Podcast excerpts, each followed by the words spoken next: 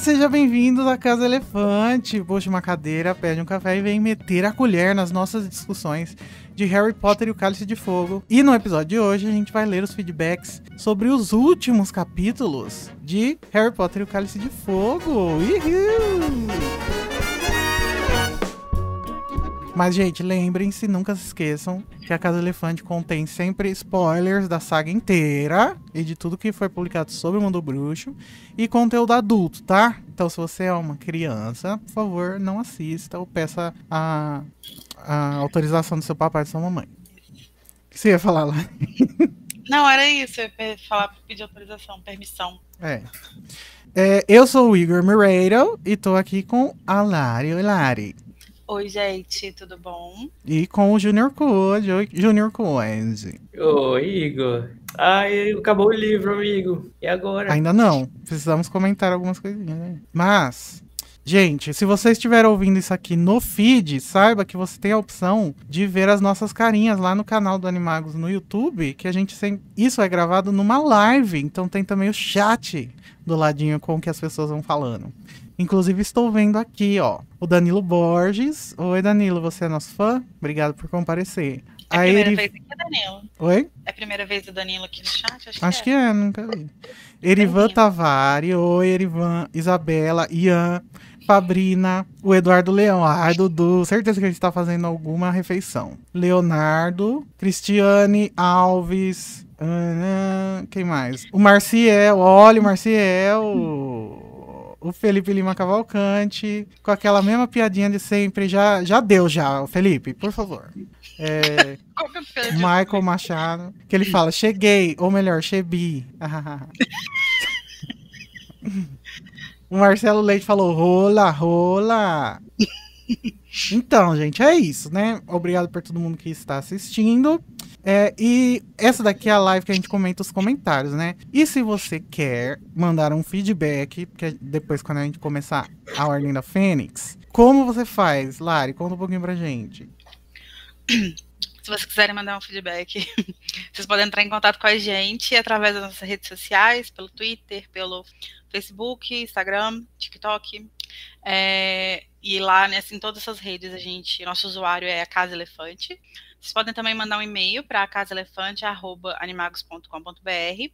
Vocês podem entrar no grupo do Telegram, que o link é t.me barra a Casa Elefante. Vocês estão contaminando a minha forma de falar ME. E você, a gente também tem um servidor no Discord em que vocês podem dar feedback, conversar sobre os episódios e a gente tem Listen Party. A gente escuta os episódios ao vivaço. É isso que está acontecendo aqui, por exemplo, no chat, acontece toda semana com os episódios também. Inclusive com Olha a só. gente lá, às vezes. Amiga Lara, inclusive eu amei o seu visual de é, telemarketing. Você gostou? Eu gostei. Pois é, menina. Achei importante é porque aqui é o saque, entendeu? É serviço de atendimento ao, ao hater do Snape. Ao hater do Snape, exatamente. Lacrou. Você manda seu hate, a gente vira e fala assim: muito obrigado, estamos processando e não nos importamos. Mentira. Em breve a gente retorna. Tchau. Exatamente. É, Tá, e antes de a gente começar, vamos, é lógico, agradecer aos nossos apoiadores que vocês são tudo, vocês fazem a gente feliz, vocês fazem isso acontecer. É, realmente fico muito grato. Eu sou uma pessoa que não consegue demonstrar gratidão, mas acreditem nas minhas palavras. Então, obrigado a todos e essas pessoas que eu vou falar agora. Beatriz Turella, esse nome é novo, hein? Seja bem-vinda, Beatriz. Alisson Obrigada. Carneiro, Felipe Sueiro, Sani Coelho Buzi, Clarice Quinella, Clarice, perfeita, nunca errou. Ariadne Melo, Flávio Pereira Cardoso, Carlos Henrique Moretti. É, o Carlos também joga RPG lá com a gente no Discord. Não, gente, eu, é, eu falei que a Clarice nunca errou, mas ninguém errou. Todo mundo aqui é perfeito, nunca errou. É que ela joga RPG com a gente no, no Discord. Thaís Santos Amorim, Luísa Ribeiro, Armando Filho, o Armando também joga RPGinha, Fabrina Esperandio. Entra a figurinha do Carlos. Nossa, Armando, pelo amor de Deus. a Fabrina, ela não joga RPG, mas ela tá sempre lá também, no, no Discord. A Eliake Zanini, Maria Paula Teixeira Delgado, Vitor Sacramento, RPGista. Marcos Mato, Maiara Reis, Juliana Coppe, Isabela Tavares, que tá aí no chat, a Isa, Júlia Capuano, é, Marcial Faria, que também tá aí no chat, lacrou. Vitória Cunha, Luciana Pitas, Sabrina Brum, Gisele Oliveira, Mariana Borges, a Mariana, será que é parente do Daniel? Mariana Caprioli, Luiz Henrique Silva, Gilberto Soares. Gente, muito obrigado, vocês são tudo. Obrigada, E- gente. Eu não entendi porque aqui no chat estão falando que eu fui cancelado, mas nem começou a live. E você Também. já sabe, né? Se você curte o conteúdo do Animagos e quer nos ajudar a continuar produzindo, Ah, eu queria. Ah, eu esqueci, eu devia ter botado a musiquinha. ai, Ah, é mas porque. a, eu- a, a- a Lari já até disse como é que faz, inclusive ela falou com a pronúncia errada, né, do, da letra E, mas a gente tá Ai, gente, aceitando. tô, tô ficando contaminada pelas coisas de vocês. O, eu fui cancelado porque eu falei que eu era que, pro, pro Felipe parar, né? E quando você critica uma minoria, você tá sendo é, fóbico, né? Ih, lacrei, caralho! A lacração vem. Tá. Então vamos começar, gente. O nosso, o nosso episódio que a gente vai primeiro falar é o episódio 31, que é do cap... Não, capítulo 31, que é do episódio 88. Quem que vai começar? Eu posso, posso ir primeiro. Tá doido. Mas vai lá, Lari. É porque rosa, é meninas, né? Usam É rosa. verdade. Aí eu achei. Tá chegando especialmente o livro disso. Exatamente, uma homenagem à Mamacita. Então, o primeiro feedback que a gente tem é da Denise Rodrigues, e ela disse: Lembro que eu li o livro e quando ia lançar o filme eu estava muito ansiosa para ver a Esfinge. Muito mesmo, coitada. Aliás, estava muito ansiosa para ver essa terceira tarefa como um todo. Eu gosto de labirintos, tá bom, Luiz? Eu gosto mesmo quando o filme O Labirinto é de 86 e você fica falando que ele é bem velho. Mas fiquei muito frustrada porque não teve Esfinge no filme. eu Pois gosto é, muito do quarto filme, mas é, eu acho que essa, esse- nesses desafios, assim, os filmes sempre pecam um pouquinho, né? Então, eu entendo a frustração. Também queria muito ter visto o Labirinto direito. Uhum. Falando do labirinto, né? Ela disse aqui que ela gosta muito de labirinto. Quem não deve gostar muito é a Clary. Ela vai entender. Se você quiser entender também, vem jogar RPG com a gente. Teve gente que ficou presa em labirintos. Está presa até hoje, inclusive. Mas. Ah, é, é isso aí mesmo, Denise. É... Labirintos são tudo. E agora que meu cachorro tá latindo, o Code vai ler o próximo feedback, que é do Carlos Moretti. Vamos lá. Carlitos Moretti. Feedback do episódio 88, né? Que ele fala assim: quem dera se os alunos de 1994 95 tivessem a Casa Elefante para ouvir. Teriam entretenimento de qualidade. Diferente dessa terceira tarefa mega sem graça pro espectador. que só viu umas luzinhas vermelhas uma vez depois confusão de aluno morto. Imagina o bafafá. Isso é grifo meu. É, inclusive, outra possibilidade divertida seriam fazer sebes invisíveis, mas que se tornariam visíveis para os campeões a partir do uso de uma poção especial. Seria, inclusive, um bem lúdico ver eles perdidaços no meio do campo sem nada aparente impedindo a passagem deles. Nossa, Verdade. muito massa. Tipo isso filme, assim, né? É, Tipo, é. de um lado É. você vê e do outro não. Aham. A pessoa fica, nossa, que trouxa, o cara, o, o negócio tá na frente dele, ele não tá vendo. É, eu saí ali, ó. É, é só. É, e sobre a Rita falar pro Draco sobre ser uma animaga, às vezes também o Draco Draco nem sabe se importa muito com essa coisa de ser animago e legal. E a Hermione, que é nerdzinha e foi atrás de ver mais sobre isso, quando a McGonagall falou sobre animagos na aula, né? Enfim, mais um capítulo muito bom de acompanhar com vocês. Vocês são maravilhosos. Emoji de coração, emoji de Carlos, não, você que é. Hum. Você. ó. Eu acho que aqui existe uma possibilidade também do Draco não saber que ele tava falando com a Rita. Dela ter falado, tipo assim, ó, vou te mandar um besouro mágico aí. É, Você fala aí, ele vai, tipo, registrar o que você falou. verdade. Ou ela pode ter também algum, algum, algum acordo com ele, né? Alguma coisa tipo, é, você não conta pra mim, eu te conto os- as coisas primeiro pra todo mundo, sei lá, alguma coisa assim. As famílias podem já ter, já, já ter tomado um- um- uns goró, sei lá, umas festas, podiam participar de, uma, de uns bailes aí junto. É, deve ser ser que- amiga dos, dos fascistas, Rita. É verdade. Então vamos pro próximo, que é do Mark Araújo. E ele disse: Olá, digníssimos. Ó, obrigado. O Draco se, se comunicando com a Rita e sabendo que ela é uma animaga não me surpreende tanto. Todos sabem que tanto o Draco como o pai sabe? Desculpa. questionam várias coisas que eles julgam erradas. E querem de todas as formas controlar a escola. E uma pessoa de dentro do Profeta Diário, extremamente sensacionalista e manipuladora de uma grande audiência como a Skitter, é, seria uma ótima ferramenta para desmoralizar de, e descredibilizar o Harry, o Hagrid, o Dumbledore e quem quer que fosse, se isso significasse mais influência e interferência em Hogwarts. Verdade? É. Mas é que me impressiona ele, ele saber que ela é animal e isso não vazar, sabe? Porque é todo mundo tão fofoqueiro. É verdade. Os Malfoy, por serem muito prestigiados e bem relacionados com um dos melhores, se não o melhor networking do mundo bruxo, devem saber cada babado tenebroso ou inventado que a Rita adoraria publicar por baixo dos panos. Real.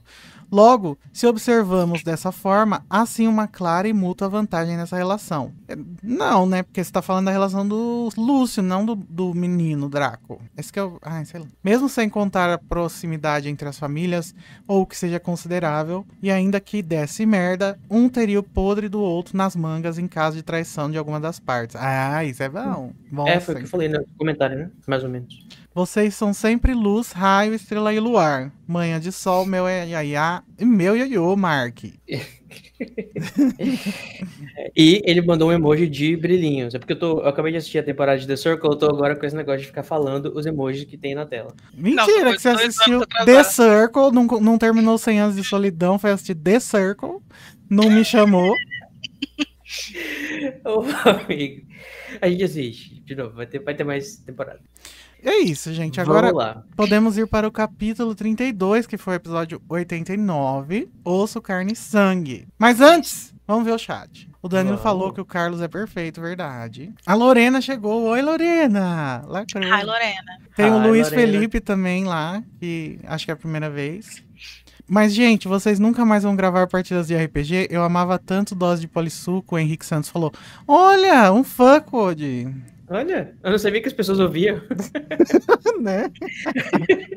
então, a gente, tava, a gente tava gravando essas últimas que estão rolando aqui, só que aí deu um problema num dos episódios, no começo. Aí eu falei, ah, vamos só jogar aqui. Quem quiser, participar, quem quiser é, participar e, e, acompanhar pode vir aqui com a gente. Mas dessa vez a gente não gravou. E o pior é que essa foi uma das Essa tá sendo, né, uma das campanhas mais legais, assim, com a história mais, mais interessante. Mas a gente tá pensando, inclusive, para quem perdeu, é, escrever uma, uma FIC, uma espécie de de, da, da, das partidas em prosa, para não, não deixar morrer essa história que está se desenrolando aí com nossos personagens maravilhosos. Vem aí, gente, lançamento. Vem. Apoiem um autor independente. É. O Felipe Lima falou: Minha opinião, o Draco é burro. É, ele é, né? Mas também é, é fofoqueiro. Tá. A Lorena disse: entrega a Fabrina. Entrega o quê? Não sei. O Felipe Studio disse, mas ele queria manter essa alternativa de prejudicar o Harry. Verdade. E a Isabela falou: então, será o Draco o único que consegue guardar uma fofoca? Mais um defeito. Ai, é você é. Como que você tem acesso a uma informação desse calibre é. e você guarda para si mesmo? Oh, claramente fascista. Mas, mas, faz sentido assim, se ele, se ele tem uma informação dessa que vai garantir que ele descubra muito mais fofocas das outras pessoas, é, é uma, é uma fofoca que você guarda com o objetivo de você ter acesso a mais é, fofocas. É. Ele contou pro grupinho dele, né? Ele jogou todo mundo na galera, na no círculo de conhecimento. E também a gente tem uma coisa no mundo bruxo, né? Que é feitiço da memória. Então pode ser que depois de ter revelado para ele, ela pode muito bem também ter tirado da cabecinha dele a informação. Verdade. O Code sempre, né, com o lore. Aí é. o Danilo falou: Nossa, Code, nem contou pra gente. Circle enviar. Você Circle message. O Eduardo Leão falou. A Isabela falou: The Circle, rainha, 100 anos, nadinha. Verdade, foi assim. Quem é Aureliano Buiu? Quem é? Eu acabei de. Aliás, estou... depois a gente conversa aí sobre o Senhor de Solidão. tá.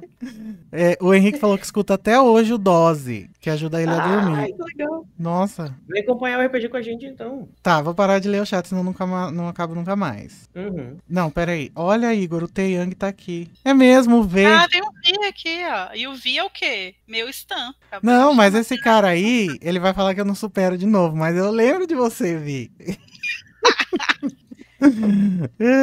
Enfim, vamos lá pro capítulo 32, o, o episódio 89, começando com um comentário do Flávio Cardoso.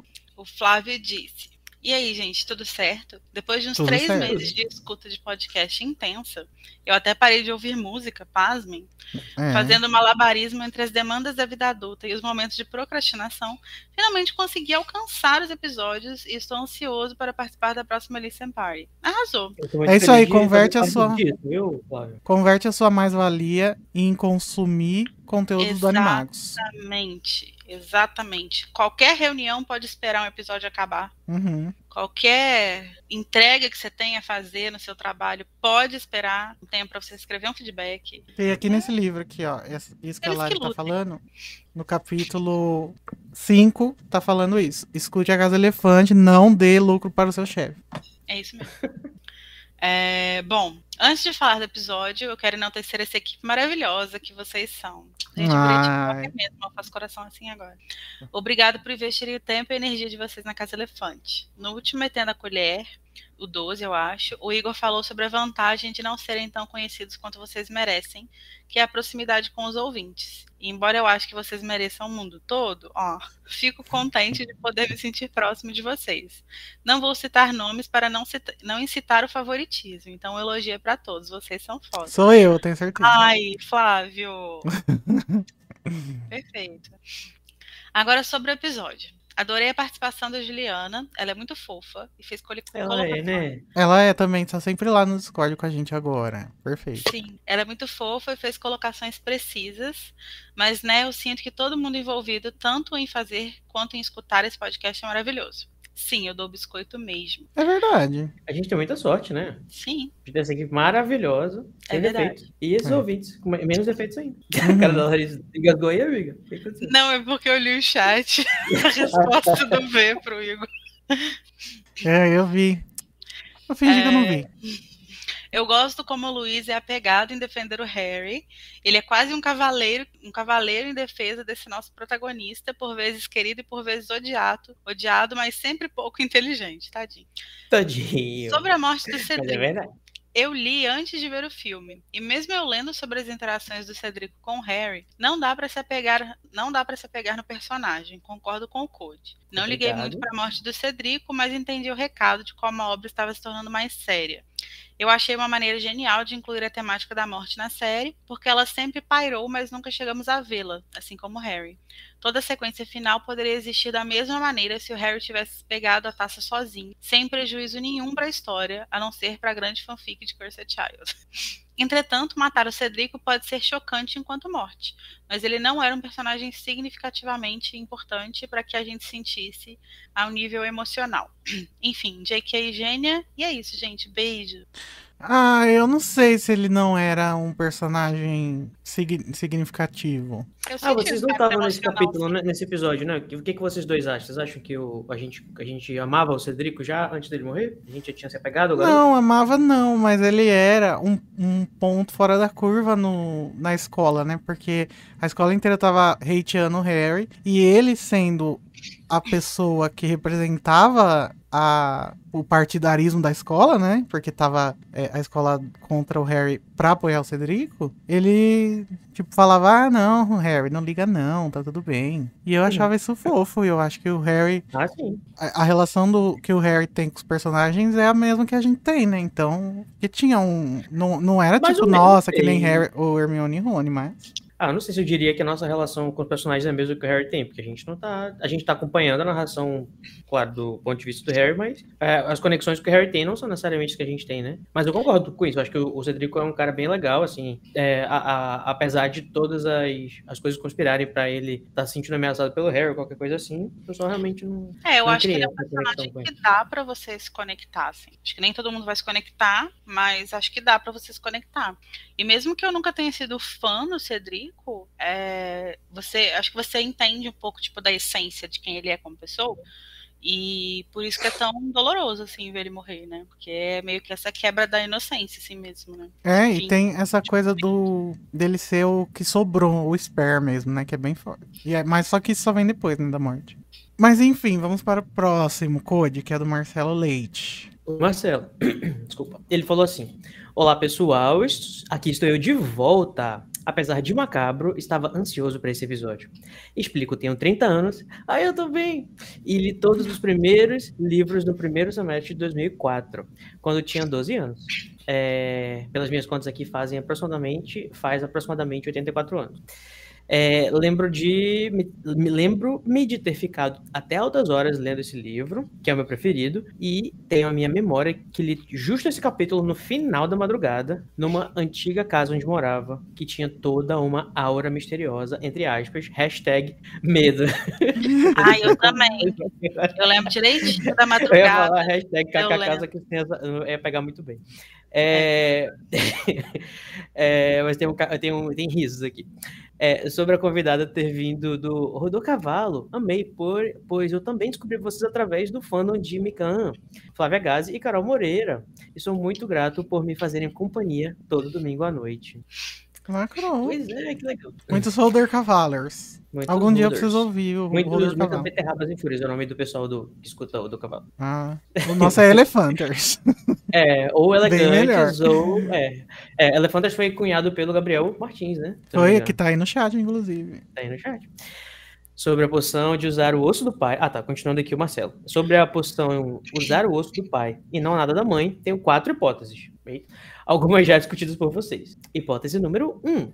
A pragmática, que talvez a poção apenas especificasse o osso de qualquer um dos pais, e o Vold pegou do pai, que de fato estava mais acessível a ele naquele momento. Hipótese 2. A complexa, que talvez a poção tivesse uma etapa anterior que envolve algo da mãe. Hum, já que se trata de uma receita, uma receita que muito provavelmente apresenta etapas anteriores ao que já foi mostrado no capítulo. Faz sentido, pode ser, será? E a genética, né, a 3, hipótese 3, a genética que talvez devido ao gênero biológico, Sexo biológico. uhum. o Vold precisaria de osso do pai e não da mãe. De qualquer forma, abaixo o patriarcado na ficção. Não, e na vida real também, né? É. Já diria Abaixo Taylor. Swift na All Too Well 10 Minute Version. Fuck the Patriarchy. Ai, meu Deus. Eu acho que é mais importante acabar com o Eu patriarcado. rimo pra Juliana, que tá aí ouvindo o podcast. É mais importante acabar com o patriarcado na nossa realidade do que na ficção. Nossa, achei que a Larissa tava tomando um shot. Eu olhei, não, ela tá colocando colírio. Ela virou assim, Esse tipo de a cabeça. Hum, Ah, muito bem. E temos a quarta hipótese, que ele, que ele é bom que ele deu uma, uma qualificação para cada uma, né? Tem a pragmática, a complexa, a genética e a preguiçosa, que é a quarta. É, a preguiçosa, que talvez J.K. Rowling não tivesse desenvolvido muito em sua mente ou seus rascunhos da personagem da mãe de Vold, enquanto a história do pai já estava mais consolidada ou amadurecida desde a Câmara Secreta. Ah, eu acho que nesse ponto ela tinha sim, porque essa história dele ter voltado e matado eles provavelmente foi um motivo pra ela já ter planejado a história. Uhum, pode ser. também. Eu acho que isso tem a ver um pouco com o que a gente discutiu mais pra frente, em, no- em alguns episódios mais pra frente, que é de como que a figura do pai perpassa esse livro, né? É, Então, acho que é importante ser o pai, porque eu acho que a figura paterna é algo muito importante para o Voldemort, é muito importante para o Harry, é muito importante para vários personagens que são é, é, centrais assim na trama. Então, e pra narrativa, né? Fora- falando mais sobre construção, né? Uhum. É, e também porque, né, justamente falando de narrativa, porque foi a casa do pai que, que foi mencionado lá, aquele cemitério, inclusive, que vai voltar pra lá no final, então acho que faz sentido ser também o- uma coisa que estivesse presente já naquele cenário que foi apresentado lá no, no início. É, inclusive é mencionado, né, que existe um cemitério na, na cidade já lá no, já lá no, no primeiro capítulo. E aí ele termina assim, simplesmente adorei o resumo do capítulo, a moda Haikai do Daniel. Chegou, matou, jogou, cortou, nasceu. Beijos. Eu não sei o que é realmente Hakai, que é isso? Haikai é um estilo de poema japonês que é feito em versos curtinhos, acho que é até três versos. E eles são Hum. bem simplificados estruturalmente assim, mas normalmente tem um significado muito profundo. Uhum, é. É o cúmulo da, da simplificação, né? Da, da- da- das Sim. coisas. Você resume bastante ideias muito, muito complexas e tal. É bem legal. Eu gosto. Recomendo, então, inclusive, vocês procurarem Haikais do Mário Quintana, os próprios japoneses também, que são muito bons. Vamos fazer uma versão Harry Potter Haikai? Tem muitas acho que, acho que o tipo de os haikais mais conhecidos no Brasil são os do Paulo Leminski, né? Bem famosos. Que ele meio que E não é apropriação cultural isso? Hum... Não sei, mas eles têm que processar o Paulo Leminski. Mas eles... Não, não quero processar, eu quero cancelar. E aí a ah. pessoa pode estar tá morta. Ah, é verdade. Cadê? Eu tô procurando aqui o mais famoso dele, mas eu esqueci. Tá, enquanto você procura, vamos ler o próximo, que é do Bruno Tomain. Ou Tomain. Eu sempre quis saber como é que pronuncia o nome dele. Bruno, um dia, por favor, fala pra gente como é que pronuncia o seu é, nome. É, manual. Cada um pronuncia de um jeito. Tomain. Mas é... tudo bem também, a gente pronuncia cada coisa de um jeito, né? A gente tudo bem, Tomain. Tudo bem. Ele disse. Olha só, o Danilo deu, deu aqui recibos. Ó. Ele falou que o Haikai é composto por três versos que são, é, respectivamente, de cinco sílabas, depois sete sílabas, depois cinco sílabas de novo. O Danilo tem um conhecimento impressionante, né? Sobre literatura. O Danilo, do nada, ele tira umas coisas assim, tipo, de repente ele fala, não, porque como diria Drummond, aí ele ah, cita um Drummond assim do nada. É incrível, é maravilhoso. É. A gente descobrindo isso na quarta temporada. Parabéns, Danilo. Escondeu o, o jogo. Depois pro Danilo, se Haikai e Haiku é a mesma coisa, só uma diferença do nome. gente, gente, isso é maravilhoso. O Haikai que o Gabriel Martins escreveu, que é o Snape escrevendo para Lily. Minha flor amada, meu tudo, meu nada, meu lírio perdido, meu patrono em ti escondido. Ai, gente, muito bom. Ah, legal. Paulo Leminski é da terra da Priscila Lopes, respeita. Nossa, Priscila, era só uma piada. Olha só, Igor, encontrei um, um haikai perfeito aqui. Deixa eu só confirmar a coisa e eu vou ler para você. Acho que você vai gostar. É do próprio Paulo Leminski, mas ele é em espanhol. E ele é assim. en la lucha de clases, hum. todas as armas são buenas. Piedras, noches, poemas. Guerra aos senhores. Solta. Ah, eu tava, eu tava, procurando alguns aqui de Harry Potter, só que só tem em inglês. Vou ver se eu acho depois em português pra gente compartilhar lá no grupo. Acho. Mas tem um aqui que é em todas as línguas, ó. Que é assim: é, são, três, são três sílabas, né? Depois cinco, depois três. Então esse aqui é assim: ó. Arthur, Molly, Bill. And Charlie, Percy, George, Fred, Ron e Ginny.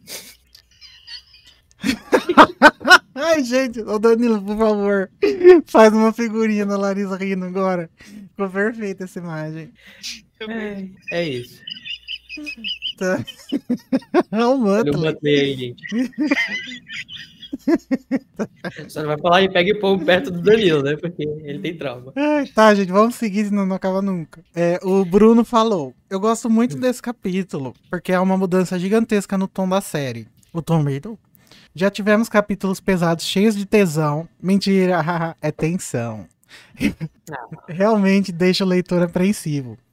Esse, porém, eu sinto que é mais brutal pelo fato que o Harry praticamente é apenas um observador no horror que está acontecendo. Verdade. O amigo dele, que parece que ele conseguiu ficar mais próximo, morre absolutamente do nada na frente dele. Uma pessoa mais velha, mais experiente e mais capaz que ele e não conseguiu fazer nada.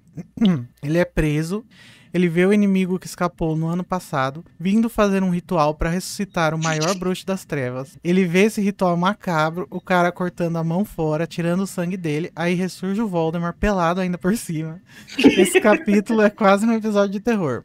Para o leitor de primeira viagem, só resta uma pergunta: que porra vai acontecer daqui pra frente? É mesmo? Mas e, e, esse final de Cálice de Fogo, eu acho que, sei lá, eu acho que o desse é o, é o, que, o que menos dá para você parar, assim, para ler. O do Ordem da Fênix que eu acabei de ler, também, assim, o final ele é, é, Todos os capítulos não tem como parar, assim. Quando, começando ali a hora que o Harry descobre que o Sirius foi raptado, entre aspas, não dá para parar mais. O Cálice também.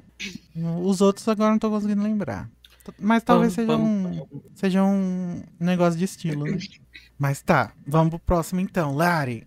É, o Carlos Moretti disse: Nossa, vocês comentam em algum momento que vocês estavam espremendo tudo possível de um capítulo minúsculo. E eu só posso agradecer a isso. Ficou um episódio muito bom, ainda mais para esse momento de mudança tão importante para série. Inclusive, fiquei completamente no chão com essa abertura sinistra. Ai, a abertura ficou maravilhosa. Amei, já quero ir no cemitério de madrugada para rituais de necromancia. Mas tem que tocar Nightwish. Esse. I wish I had Vou começar levantando a hashtag mais usada na Listen Party, que é hashtag Pray for Luiz. Nosso anexo desagradável mais legal que há. Anexo. Como assim? Segundo ponto, também não Eu não entendi. entendi, meu Deus, eu achei pesado. É. Segundo ponto é repetir para exaltar as palavras sábias do filho no seu resumo de 5 segundos. É papum, chegou, matou, jogou, nasceu. É, agora eu tô com Ainda vergonha de resumo rir, porque a né, Gisele velho? falou no chat que a minha risada parece uma chaleira pitando. Ai, que horror. Eu diria que parecem garras também, passando assim. Enfim, sobre o lance do Vol de escolher usar o osso do pai, será que também não é pela dificuldade de saber onde a mãe foi errada exatamente? Enterrada, Como ela né? Foi isso que eu falei, não? Aqui saiu errada. Ah, enterrada, desculpa. Aqui saiu primeiro. Como ela faleceu no parto e duvido que tivesse documentos e tal, será que não acabou sendo enterrada em vala comum? É triste pensar isso, mas sempre interpretei dessa, fa- dessa maneira essa escolha. Eu, pessoalmente, acho que tem a ver com uma coisa mais simbólica, mas ao mesmo tempo também tem essa questão, né? De que é muito difícil de entender, de descobrir onde ela estava, onde ela foi enterrada. É. Eu Uhum. senti bastante a morte do Cedrico, porque eu já me sentia um pequeno texugo ao ler o quarto livro. Mas que nem vocês comentaram no capítulo, não dá tempo de sentir muito. A morte acontece no começo de um capítulo muito instigante e intenso. Não deu muito tempo de parar para ler, não deu muito tempo de parar de ler para sentir a morte, não. Agora, sobre o Avada e a intenção que leva o feitiço a acontecer. Acho que está bem estabelecida a necessidade de intencionalidade na magia. E quanto mais complexo um feitiço, mais específico e ou intenso o sentimento precisa ser. Dito isso, acredito que a maldição da morte tem um pouco essa necessidade de matar. Não necessariamente ódio, raiva ou medo, mas sim o precisar. Daí a facilidade de matar que personagens como Voldemort têm, já que acham tranquilo matar para atingir um, obje um objetivo, até pelo desprezo da vi vida alheia que vocês citaram no episódio. E daí também explica como que outras pessoas também conseguem usar o Avada, né? Tipo o pessoal da Ordem. Pois é, mas assim, especificamente a necessidade acho que funcionaria para todas as outras pessoas, menos pro Voldemort, porque isso tem uma coisa que o Voldemort não precisa da necessidade de matar, principalmente quando ele mata pessoas assim por um rampage de, de raiva mesmo, sabe? Então, a não ser que seja a necessidade e a raiva. As duas coisas podem produzir, sabe? Eu acho que Ou vocês tem a ver acham com... que o Voldemort precisa matar quem ele tá matando, assim, ele tem uma necessidade Não, eu acho que meio, meio que junta a necessidade com a vontade, assim. Então, tipo, tem gente que você consegue matar só com a vontade. Tem gente que consegue matar só com a vontade. Mas a necessidade também pode ser um fator, assim. Eu acho que toda magia é, depende da sua vontade, assim. Eu acho que. Porque a magia, ela, é, ela sai de você, né? Ela é canalizada pela varinha. Eu acho que até, sei lá, você fazer, cortar um, um pedaço de pão com magia, você precisa querer realmente matar, um- é, cortar um pedaço de pão. Só que. Quem ma- não quer cortar um pedaço de pão, né? Verdade é. Só que matar é uma coisa tão complexa é, conceitualmente que deve gerar um, um curto assim no cérebro, né? Que, que faz a, o seu corpo não entender se você quer ou não quer. E a magia não sair. Então acho que. É uma parada muito complexa, assim, né? Porque acaba que você é, é, tem que levar em consideração é, que o, o, o, Snape, por exemplo, vai matar o Dumbledore e ele não quer matar o Dumbledore. Por mais que ele entenda a, a necessidade de matar, ele não quer. Mas ele entende a necessidade. E isso tem que pesar de alguma forma, né? Uhum. É, os outros membros da ordem, tem um momento lá que o Lupin fala, tipo, ah, já chegou o momento de parar de desarmar e tal. Então, isso, isso a gente entende, sub, subentende-se que eles estão usando a Vada. A Molly mata a, a Bellatrix. Então, e todas essas pessoas, eu não acho que elas sentiam vontade necessariamente de matar. Talvez até um pouco, assim, tipo, no caso da Molly, meio que no sentido de raiva, de, de vingança e tal. Mas acho que todas elas entendem muito mais a necessidade que o momento que elas estão vivendo fazem, que esse momento cria, assim. Elas estão vivendo um momento em que medidas extremas precisam ser tomadas. Então, Então, mas num duelo, eu acho que num duelo, a decisão de matar alguém deve ficar muito mais objetiva do que, sei lá, do nada, tipo o Voldemort faz. Tá com ódio, você tá querendo matar. Porque você quer acabar logo com isso. Sabe? Ah, sei lá, é diferente. É uma coisa interessante a gente conversar só num, num episódio sobre esse assunto. Sobre feitiços e intencionalidade, talvez? Alguma coisa assim? É. é... A magia. Ô, Code, a Priscila acabou de perceber que você é o Code, não o Luiz. Gente. Gente, mas assim, eu entendo vocês confundirem a voz dos dois, mas a cara.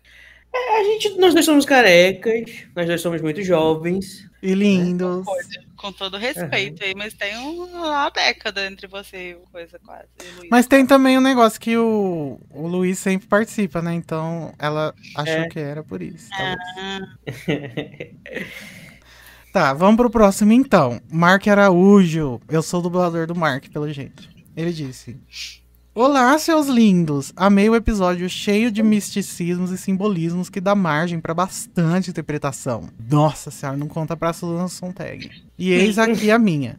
Muito se fala sobre o ritual reviver ou trazer de volta o Voldemort, o que eu não concordo tanto. Pra mim, o ritual só serve pra criar um receptáculo sem vida para que o Voldemort possa possuir e assim ter uma forma física. Hum. Obviamente que os ossos do pai devem fortalecer essa ligação entre receptáculo e alma, ou o que quer que o Voldemort seja antes de ser o bebê. Por isso não acho que seja uma ressurreição, reavivamento ou algo do tipo, uma vez que ele nunca esteve morto.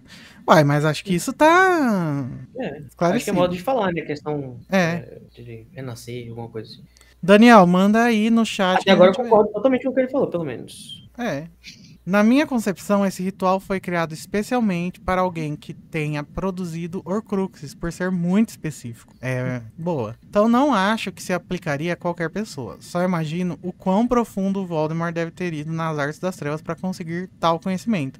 Porque se até sobre Horcrux é difícil me encontrar, imagine sobre um ritual desses.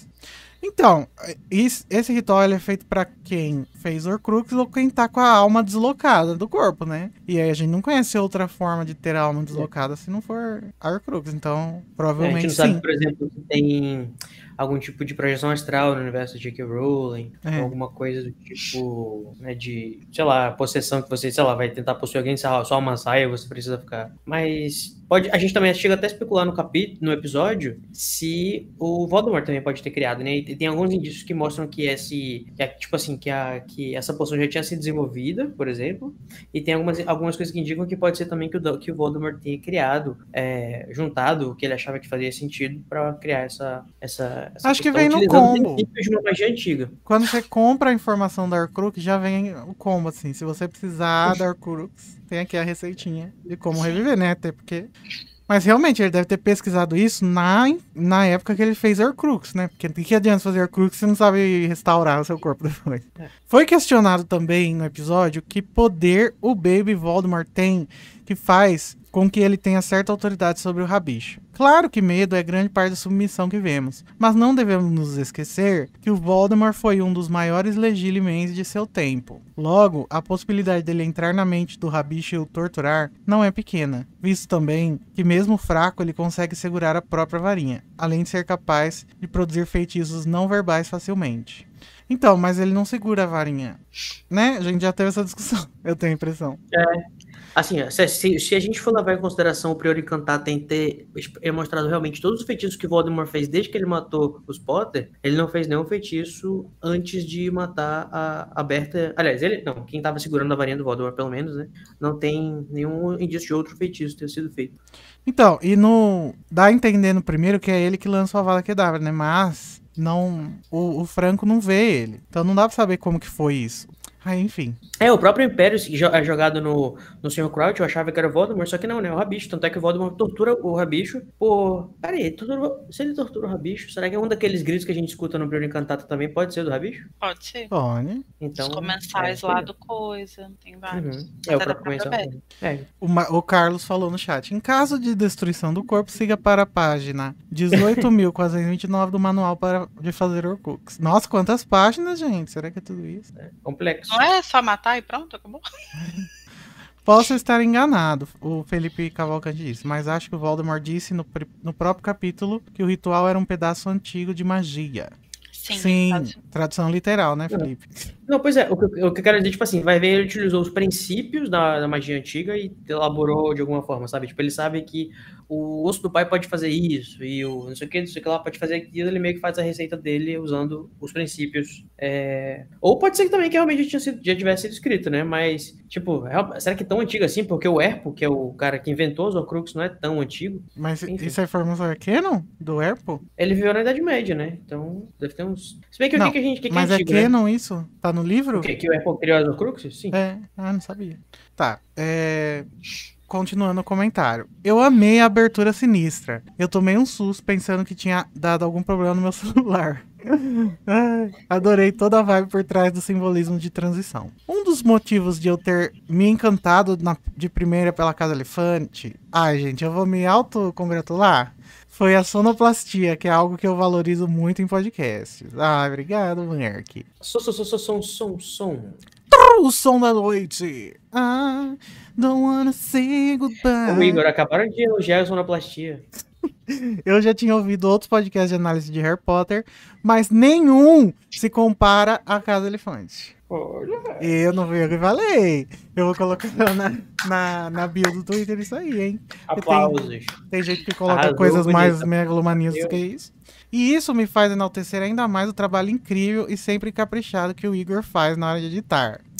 Ai, Mark, você merece todo o reconhecimento e carinho que as pessoas têm por esse podcast. Espero que estejam bem e com saúde. Ai, graças a Deus. Passei pela pandemia sem pegar Covid. Não que ela esteja. Não que ela tenha acabado, né? Mas graças a Deus deu uma bela de uma melhorada. Já está vacinada, imunizada. Imunizated, finalmente. Ah, é o primeiro metendo na colher que eu estou imunizated. Yeah. Ai, Primeiro gente, metendo na Tem um colher. pouco diferente no seu olhar, Igor. É, né? A tá tá esperança, bem. horizonte. Tá É, todo mundo aqui vacinado? No eu- chat também. espero que inclusive, se alguém se recusou a se vacinar, por favor, não ouça esse podcast. Por favor, você retire. Você não é bem-vindo aqui. Não. É. O que, que eu ia falar? Ah, primeiro metendo na colher que Free Britney, hein, gente? Vocês viram? Ih. É verdade. Olha lá, tá todo mundo vacinado. O Felipe, o Flávio, a Priscila, a Isabela, Todo o Carlos. O Carlos já tá com três doses, filha da puta. Aline. Eu também. Professor, meu amor. Ah, não, a Aline não falou, não. Felipe. Professor nada, né? Porque é de Manaus. Lá em Manaus eles estão fazendo experimentos. Beijocas Master. Complementando. Não esquece de falar os emojis, Igor. Ué, como assim complementando? Ah, ele, ele mandou um emoji de beijinho e outro de beijinho também. Dois emojis de beijinho. Eu sou Sim, péssimo em, em descrição. Tá, é, então, tá, vamos dar uma olhadinha no chat. Vamos, deixa eu ver também. Nossa, mandaram muita coisa. Cadê o, a- a- o staff? Meu Deus, Lari também ouviu o Outwell de 10 minutos. Com certeza. Para, Lorena. Me respeite. Três, é, ah, o Danilo falando aquilo lá que ninguém se importa. Paulo Leminski. Eu já amei o Snape poeta no armário. Sempre no armário, né? Coitado do Snape. No armário não, né, gente? Tá escrevendo poeminha pro desafio do Dumbledore. Tá escrevendo poeminha pra ler na primeira aula de poções. É, Verdade. ele é o último Álvaro de Azevedo dessa geração. A Lorena a- é, parabenizando a Larissa por ter botado o espanhol pra jogo. Lacrou. Obrigada. Mira. É, quem, quem me ouve lendo Leminski em espanhol não sabe que eu não sabia perguntar o preço do negócio de comer na, em Madrid. Qual é Então, le, el preço del negocio de comer? É assim, amiga. Você bota um sotaque. É, um negocito. Não puedo, estou muito quebradita. Estou gordito e cansadito. Não puedo andar, não puedo caminhar. O Marcial estava rindo muito com a Larissa. Por quê? Acho que é porque ela tá- não estava conseguindo se segurar lendo o chat. A Lari rindo me lembra uma chaleira pitando. Que horror. Tá, vamos ver. A, Ma- a Maria falou. A Maria ou a Mariah, né? Que o nome dela é chiquérrimo. Fogo nos racistas. Fogo. Primeiro. É, Pessoal falando do Luiz. o Danilo surtando, porque nenhum podcast se compara ao Casa Elefante. Ai, as pessoas me, me enaltecendo. Obrigado, gente. Eu preciso disso. Eu sou professor também. O, o, o Felipe falou, Code. Uhum. E aí, tá vacinado também, amigo? Larissa tá chiquérrima com essa taça. Maria! Ah, Maria. Mariah. É.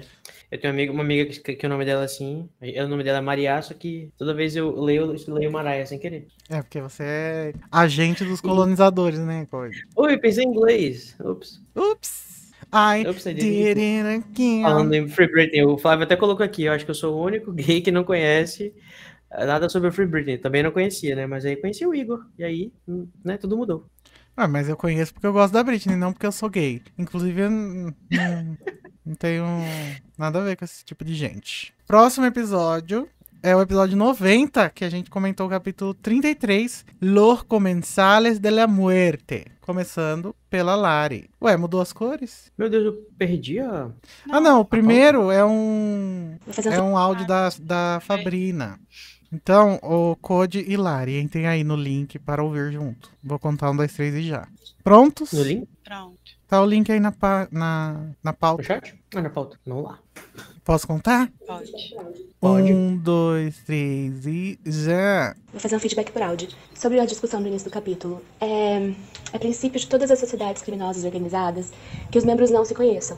Você conhece algumas pessoas que trabalham com você, que fazem missões com você, cometem alguns crimes específicos com você, mas você não conhece todo mundo. Isso é muito importante, porque se cai um, cai todas. As pessoas falam, as pessoas não não é fácil você receber uma punição.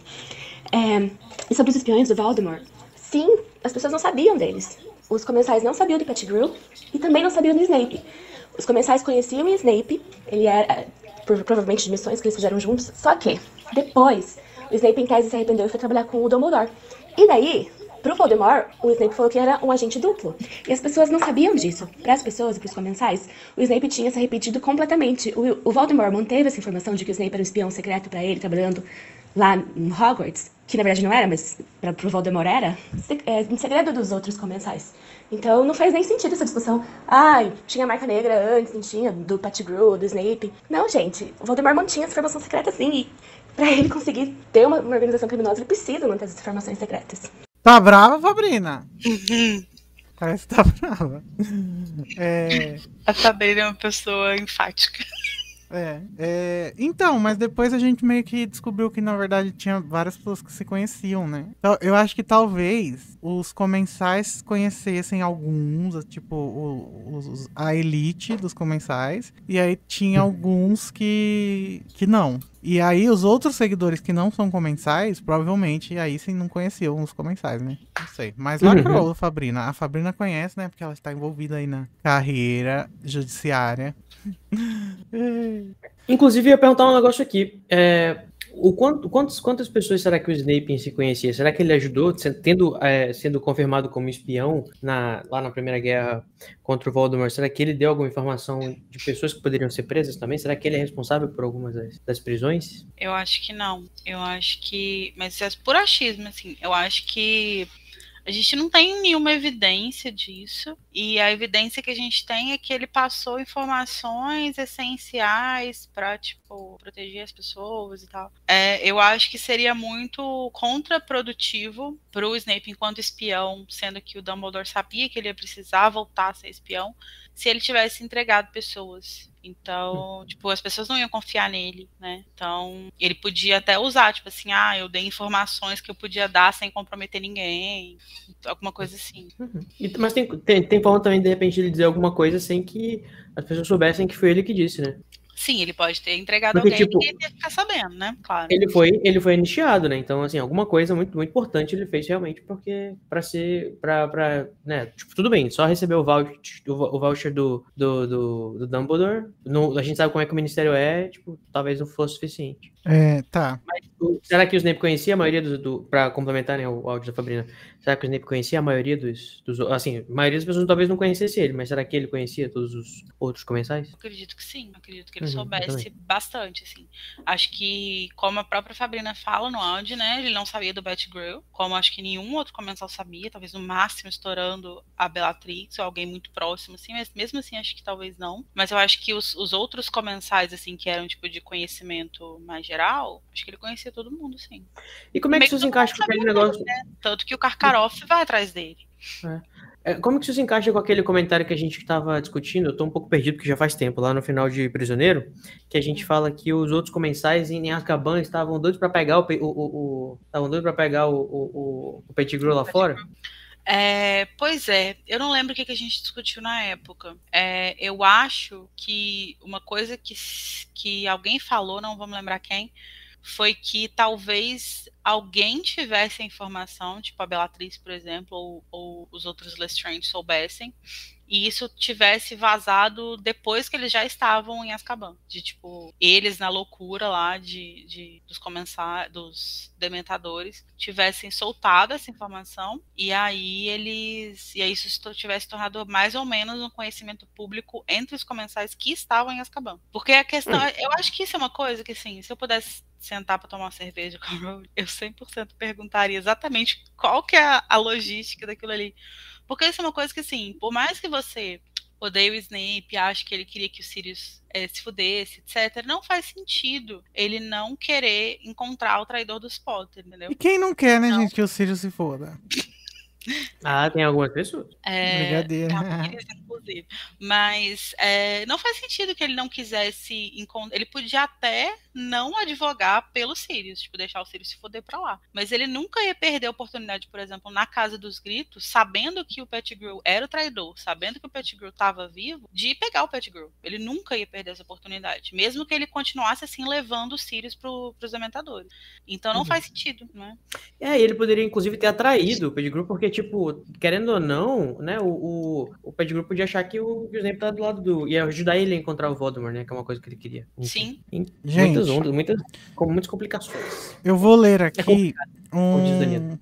Mas rapidinho, Igor, só para não deixar morrer o que você falou, não precisa é, é, desejar que o, que o Sirius vá se fuder, tá? Porque ele já vai se fuder logo, logo. Então, você já tá. Obrigado. Tá chegando, por, por... Tá garantido já. Obrigado por me trazer essa memória feliz. É, o Felipe reclamou no chat, olha só como o saco funciona, gente que o e-mail dele não tinha sido pego para a pauta, é, porque o Luiz, como vocês sabem que ele é fã de Fórmula 1, ele se dedicou hoje o dia à Fórmula 1, né? Então o Felipe deve ter mandado numa hora que o, que o Luiz não estava mais vendo. Mas já achei, vamos lá. Ele falou o seguinte: é sobre o capítulo passado, né? O do Oscar e Sangue. Ele disse: Olá, Elefanters, como estão vocês? Olá. Olá, Felipe. Tudo bem, né? Dentro do possível, aquela coisa. O tudo bem da pandemia, né? Sabe como que é. Ficaram com saudades? Ficamos. Porque ele falou que ele mandava feedback e a gente não lia. É uma mentira, né? Isso quase aconteceu hoje de novo. Mas enfim.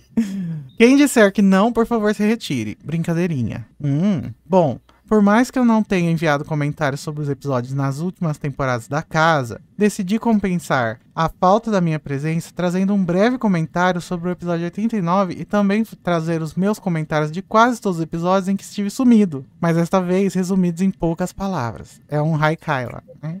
Afinal, tempo é galeão. Verdade. Dito isso, vamos lá. Do episódio 18, o Felipe falou: infelicidade. O episódio 19 ele disse empático. No 20 ele disse off. Eu que mencionei a tradução de carne e sal. Ah, é do. Não entendi, pode repetir? Eu que mencionei a tradução do carne e sal. Carne e sal ah. é o. Esqueci agora. Comensal? Comensal? Não. Não, gente, isso é da Câmara Secreta ainda. É o. Enfim, lembra aí, Felipe, no chat. 21, meias. 22, quebrou. 23, planejamento de aula e cole muito cruxando o Harry. 24, Draco racista. 25, papel fantasma. 26, tá pegando fogo bicho. 27. Gente, tô... O que tá acontecendo? Você não entendeu, tá amiga? É, é um, eu não tô entendendo. Ele mandou. É um bate-bola, bate-bola do, do, do ele Mandou de... uma frase comentando os episódios que ele, que, que ele não comentou. Ah, tá. Entendeu? Faz a sua voz de Maria Gabriela, Igor, que eu posso fazer. Mas pena que só você tem o. Só você tem a, a, as respostas. A gente podia fazer um bate-bola aqui.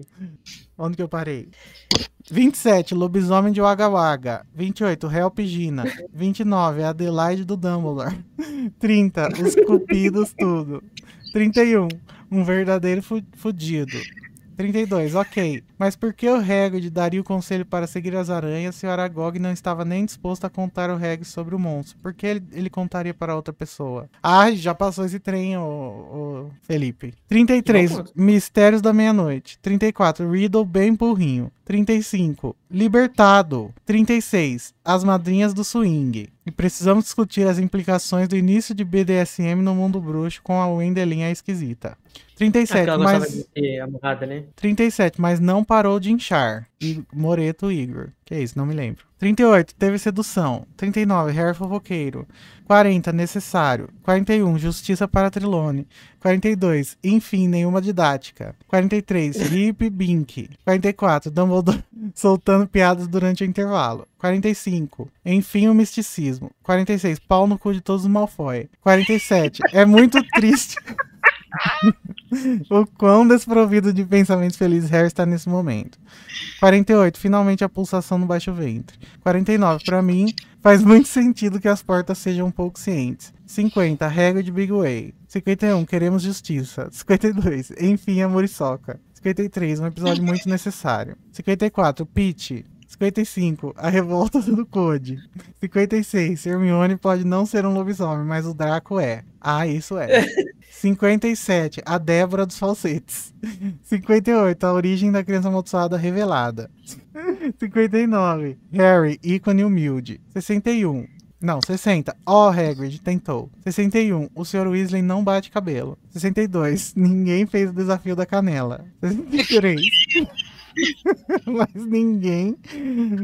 Mas quem consegue ter foco nessa vida? 64. Enfim, a barraca armada. 65. Precisamos falar sobre o doping no mundo bruxo. 66. Alguém só que Draco Malfoy. 67. Inácio. Meu 68. Deus. Capítulo vem aí. 69. Ninguém leva o calor a sério. 70. Igor e o cheiro de gasolina. Eu amo. É isso que eu falei? 71. Tem que acabar com o mundo bruxo ou criar um Mac bruxo. 72. Code Rio do buraco da mulher gorda. 73. Krum, marmita de casal. 74. Enfim, o hackeamento. 75. Um episódio resumido em Credo que Delícia. 76. Enfim, a ansiedade. 77. Dentre todas as tensões, a maior é a do Harry e do Cedric. 78. Eu acredito na influência de Karkaroff. Sim. Ah, do Karkaroff do, do Tolkien. Sim. E Dumbledore nunca errou com a presença da Rita. 79. Tem que acabar Rony Weasley. Isso não concordo. 80. Tapas de luva dadas por Hermione. 80. Não, 81. Larissa, com, como sempre, cirúrgica. Ó. 82. 82. Calma, gente, tá acabando. Assim como Danilo. Depois isso tá na pauta, Igor. Não tá na pauta, tá no e-mail. Mas tá chegando, amiga. Faltam 10, 10 episódios. 82. Assim como Danilo, estou muito constrangido. 83. A vitória foi merecida. 84. E comeu ratatouille. 85. Eu quero Eduardo explicando e narrando a minha vida. 86. Rony, excluído. Alguém abraça ele. Aí, ó. Tava cancelando dois capítulos atrás. 87. E o Igor gritou: Praxis! 88. Rita Skeeter, a repórter da bancada conservadora do Mundo Bruxo. É isso. Ufa! Nossa, essa retrospectiva faz a gente lembrar o quanto, a gente, quanto de conteúdo a gente tem, né, Kit? Porque, caralho. Tem coisa que eu nem lembro que existe. Né? Olha só. Eu Algum dia eu vou ouvir a Casa Elefante de novo. A gente vai fazer o, o nosso podcast. Né? Hum. E a gente faz a gente faz também um negócio desse. Eu gostei dessa, dessa ideia aí do resume uma palavra, uma frase. Uhum, Minha amiga tinha um negócio, um aplicativo que ela usava, que é o um segundo por dia. Você tem que gravar um segundo de alguma coisa interessante acontecer no seu dia. Aí no final do, do ano ele faz uma, um, um videozinho, né? Com tipo recortes assim de momentos assim. É bem legal. Legal. Tá, gente, mas agora ele mandou um feedback do episódio 89 mesmo. Ele falou: Primeiro, gostaria de dizer que adorei o episódio e achei as pontuações sobre as inspirações para a poção de reconstrução do corpo do Voldemort foram muito certeiras, e é aqui que irei focar no meu comentário. Além dessa palhaçada que você fez até agora, né, Felipe? Acho que o apontamento mais simples para os ingredientes da poção é que carne, osso e sangue são os grandes constituintes do corpo humano, mas gosto muito como existe algo de vampírico e predatório no fato de que esses ingredientes precisam ser de algum modo roubados de outros para reconstruir o corpo daquele que fará uso da poção. De certo modo, reflete naquela máxima de que nada se cria, tudo se transforma, mas também cria esse elemento de usurpar violentamente o outro para se fortalecer e não um outro qualquer. Mas apenas o outro com quem aquela pessoa que irá usufruir da poção tem uma ligação. Pai, É servo, tipo inimigo. antropofagia, né? Hum? Tipo antropofagia, né? Antropofaginha. É. Acho que podemos especular que a pessoa que criou a poção da regeneração também foi a pessoa que criou as Horcruxes. Que, pelo que me lembro, nos cartões de sapo de chocolate e que a própria J.K. escrevia foi o Herpo, que também criou o basilisco. Olha lá, Code. Olha aí. Uma Ele era tangente. sujo. Hã? Ele era sujo. Ah, é. É porque o nome dele era Apple Sujo. Peguei. Uma Ah, tangente sobre a criação das Horcruxes. Queria apontar que acho que esse tipo de informação nunca seria revelada para os leitores. Normalmente, isso vou falar como experiência própria de alguém que escreve. Muita coisa é criada por um escritor para dar profundidade ao mundo, como a data de nascimento de um personagem ou uma história de origem para um conceito ou personagem, mas que não necessariamente seria utilizado no texto mesmo. Por isso, acho que não podemos dizer que os editores de Harry Potter cortaram a origem dos Horcruxes ou como o bebê Voldemort aconteceu, mas apenas que a Rowling discutia bastante com ele sobre esses conceitos e ideias e que algumas delas eram bem sombrias, mas que nunca serão reveladas para o público. E assim espero que continuem. Estou olhando para você, Nagini e bode do Aberfort. Então, mas a Rowling disse, né, que o negócio da Horcrux ela escreveu no livro e que, e que mandaram cortar, não foi? Ela dá a entender isso, né? Que ela tinha escrito como que era, e aí o editor falou: é, talvez seja um pouco demais. Vamos, baixa a bolinha. Se liga. Vocês não irão me ouvir defendendo aquela peça, mas se formos conjecturar os motivos para a existência de Delphi, poderíamos Ela- pensar que o grande motivo para ter um filho seria para garantir um corpo que ele pudesse possuir quando a atual começasse a definhar, ou para ter um pedaço de um parente seu para usar na poção, já que o osso de seu pai estava já reduzido a pó. Lacrou! Tá defendendo sem, Não. sem defender, né? Não sei. não, Tá, mas, é, uma, mas isso me levou a um questionamento interessante agora, né? Uma pessoa que tem um Horcrux. Desculpa. A pessoa que tem um, um Horcrux, ela vai. O corpo dela físico vai morrer mesmo? Tipo, ela vai precisar depois trocar de corpo? Ou será que talvez essa, essa, esse corpo especial que o Voldemort criou aí, ele é um pouco ma- menos imune à velhice e à deterioração do tempo? Eu acho que ele pode estar vulnerável a ser fragilizado em algum momento, assim. Então, tipo. Ele pode pegar um- uma doença, alguma coisa. Não sei, assim, podia pegar Covid. Eu não sei, assim, mas assim, é, se você pensar que ele se sente mais fraco à medida que ele vai perdendo, perdendo as Horcruxes, né? E que ele acabou precisando recorrer a essa magia antiga para poder refazer o corpo e tal. Talvez esse filho seja meio que o plano B, assim, tipo, para não ter que pegar o osso do pai de novo. Até porque não assim. tinha mais, né? Tá tudo virou pó já. É, tá lá. Gente, eu acho que isso já foi resolvido no episódio que o. o... Ah, mas é no próximo, né? Não tinha como o Felipe saber. Mas que o Voldemort fala que ele deixou a maior recompensa para os, para os Lestrange. E a maior recompensa é óbvio que é a, Bela, a, a Delphi. Inclusive, tem um momento no próximo livro que eu vou é, provar com evidências duras que está escrito no texto que o Voldemort teve um orgasmo naquele momento Ai, dentro Deus. da Bellatrix e, e lá nasceu a Delphi. Desculpa, gente. Amigo, a Delphi sozinha já, já, é, já é cringe o suficiente. Tu quer piorar? Não, aguardem na temporada que vem. É, continuando. Claro, isso apenas se a poção de restauração que o Vold usa não demandar exclusivamente o uso do osso do pai, mas é uma teoria. É. Ah, e claro, se eu tive de pensar nessa grande solução em vez de o próprio texto da peça me fornecer as pistas para concluir isso, bom, difícil defender, né? Eu acho difícil defender, mas eu defendo. É um. É um. Como chama? Um desafio legal. Enfim, minhas pequenas aramamboias. Tentarei escrever mais frequentemente, mas também não prometo nada. Beijos. Meu filho, sua Contando que profissão é no último escrever, Felipe. Você tem que escrever. Contando que você não vem agora no final de Relíquias fazer uma, um, um, um- tipo, É. a mesma coisa que você fez agora com todos os capítulos de Ordem, Enigma e Relíquias, tá tudo Não, boa. Eu queria. Ai, Felipe, faz sim, eu gostei. No final, no final, quando acabar, você faz de todos, tá? Já tem aí vários feitos já. Então você falta fazer do E no último, começo. o último vai ser Tudo Está Bem. É. É, então, o, o show da Adele vai passar no Brasil? Eu achei que eu ia ter que piratear. Vai passar em algum lugar? Não sei. A gente vai dar uma olhadinha no chat agora? Vamos, porque teve muita coisa desde que o, o comentário do Felipe foi lido. Ah, é o Gul, que é aquele car, carniçal lá. Carniçal, carniçal. Ah, é verdade. Esse O barco vampiro, já né? saiu faz tempo, disse o Carlos, verdade. Meu Deus, ele vai fazer um pra KDP mesmo. O Danilo. O Danilo percebendo aonde ele estava embarcando e a Larissa ainda não estava entendendo. Amei. Felipe, que criativo, a Isabela falou. Igor provando ao vivo que todos os comentários são lidos. É verdade, gente. Lari rindo, tô amando. Aproveitem falou. enquanto é assim, vou logo falar pra você. Lari cuspindo vinho, kkk. Pray for Gente, Luiz. eu tava muito perdida. Muito. Eu quero ver esse momento depois. Eu vou assistir depois esse, esse momento icônico. Vai ter Tô perdido já. Longe, né? Longo, né? Vitor, longo, né? Vamos dividir essa marmita, Krum, Igor. Não entendi. Vou tomar banho, mas É continuo. o- ouvindo. o Krum é Falar que o cru é marmita de casal. Um code travou. Ah, tá. É porque em algum momento o Felipe disse que o Krum era marmita de casal. Ah, ah, e ele tá querendo fazer. Entendi. Uhum. Vamos sim, velho. assim.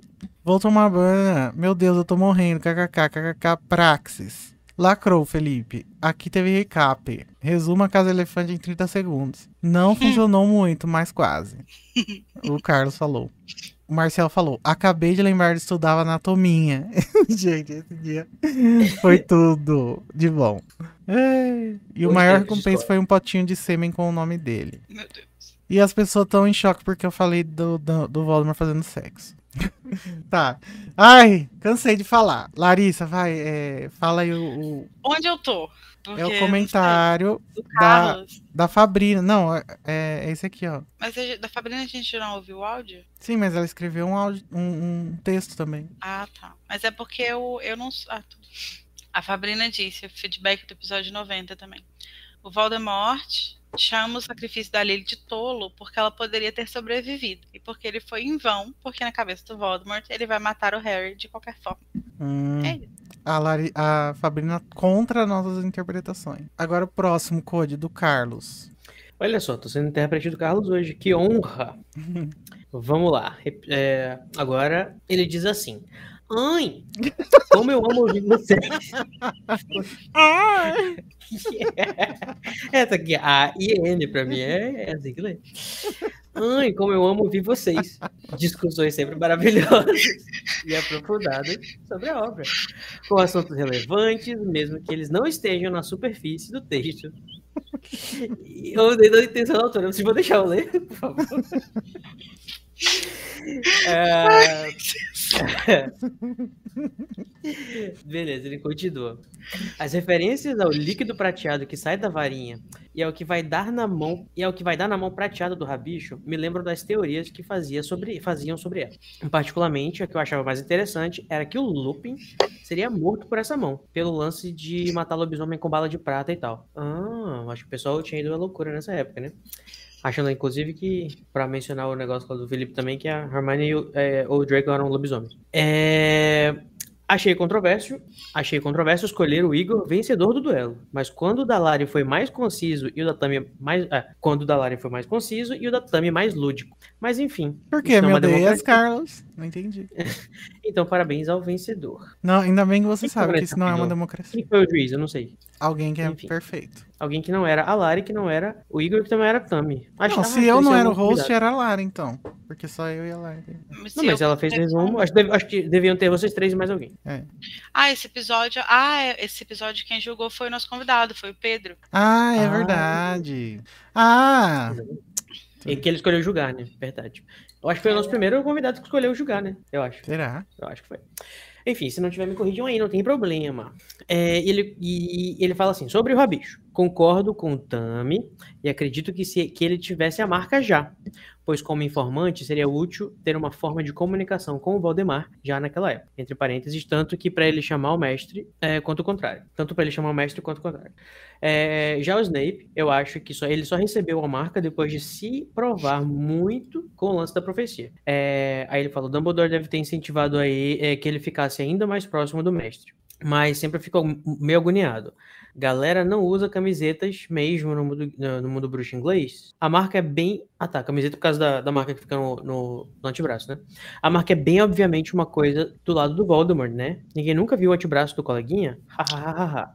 Bom, aparentemente Não, mas ela- nem sabia o que que significava a marca, né? É, o Sirius, ele fala lá. A tatuagem, pelo menos. o, o Mas Harry assim, gente, fala vamos do negócio no, no braço do Karkaroff e o Sirius nem suspeita, assim. Então, acho Mas que é assim, uma gente, coisa você tem a bem- marca do Voldemort no braço? Alguma coisa estranha, né? Tipo, Não, de ela gente, ser- mas ela não ficava aparecendo. Tanto que fala que quando o, o que o Karkaroff começou a se desesperar quando a marca voltou a aparecer.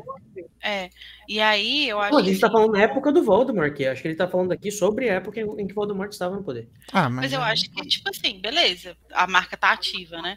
Mas assim, tudo bem, ninguém vai ficar us- andando de camiseta pra olhar, Lógico. mas as pessoas também não sabiam onde procurar, não sabiam que essa É. era uma coisa que poderia usar como para identificação, Não, sim, sim. aham. entendeu? Acho que a questão é mais Até essa. porque, tipo, eu, eu quero dizer justamente isso. Tipo, se de algum momento, em algum momento isso fosse visto por alguém, o pessoal vai ficar um pouco suspeito, né? Tipo, porra, o cara tem a, a marca É, do. Que o Voldemort Eu coloca sempre que acontece um. um- eu imagino até que eles poderiam, talvez, até ter uma forma de esconder, sabe? De tipo assim, sei lá, vamos dizer que o Voldemort tem um, um comensal de confiança dele que é jogador de quadribol. Então ele precisa, tipo, trocar de roupa na frente das pessoas. E aí eu imagino que possa ter alguma forma dele esconder, sabe? Uma make mágica. Ah, põe um pano, sei lá. Aí eu machuquei aqui. É. Hum. E em Ordem da Muito bem. Fênix, eles chamam a, a marca de cicatriz. Então provavelmente é uma coisa bem rebuscada, assim, não, não, não tão obviamente uma marca proposital, sei lá. Ah, rudimentar, né? Tipo, É, não tão rebuscado. É... isso, confundir. Isso, tudo bem. E aí ele fala assim, é, sobre, sobre ele fazer parte do círculo íntimo, eu acho que ele não fazia parte dessa formação em si. Acredito que a posição que ele assumiu no círculo foi mais, in the circle, foi mais, vou pegar esse lugar vazio aqui mesmo. Esse círculo chamado ao cemitério, eu acho que é o íntimo, pois o Stop Top da baladinha do mal, Stop Top na baladinha do mal e o Silvold conversou só sofreram exposed mesmo. Mas fiquei com uma duvidinha. Vocês falaram de Snape ser espião para os dois lados, mas isso só acontece agora depois da volta do Voldemort, não é? Na Primeira Guerra, ele não era ligado ao lado da Ordem, reticências. É real? Sobre a honra, né? É, sim, Sim. ele, ele, tanto é que ele Não. procura o Vol- ele, se, ele, ele chega para ajudar, é, pra, pra, com, com, com o Não, mas no ele final aprendeu. da guerra. É. É, no final da guerra ele é espião dos dois lados. A partir do momento que ele procura o Dumbledore pra pedir pra poupar a vida da Lily, É. ele se torna espião para os dois lados. Na verdade, ele se torna. Ele nunca chega a ser espião só do Voldemort, porque ele nunca chega perto do Dumbledore antes de se oferecer ao Dumbledore. Então, E qual é o ele- intervalo de tempo aí? a gente não sabe. A gente Tipo, não o Harry já sabe. tinha nascido, já... Não dá pra Já saber, assim. Hum. Não dá pra saber muito bem. A gente sabe que quando ele procura. Não, acho que não tinha nascido, não, porque a profecia fala no, no futuro, né? É, a criança profecia que vai a nascer, que é. Vai nascer ao final do mês, nanã. É, então dá a entender que tipo ele procura depois que a Lily já tá grávida e que já é conhecimento público que ela tá grávida, mas antes do E pra quando que ela tá expecting, mais ou menos, né? é, então a gente não sabe exatamente o período de tempo, mas é meio que aí, assim, tipo, deve ser em 80, assim. Uhum. Então ele chegou a de mais ou menos por um ano Final como, de como espião 80. duplo. Tem, uma vez eu li uma análise de uma moça que ela, ela tentava estabelecer uma timeline para isso. E ela pegava até, tipo, as informações do clima da cena do Snape conversando com o Dumbledore, assim.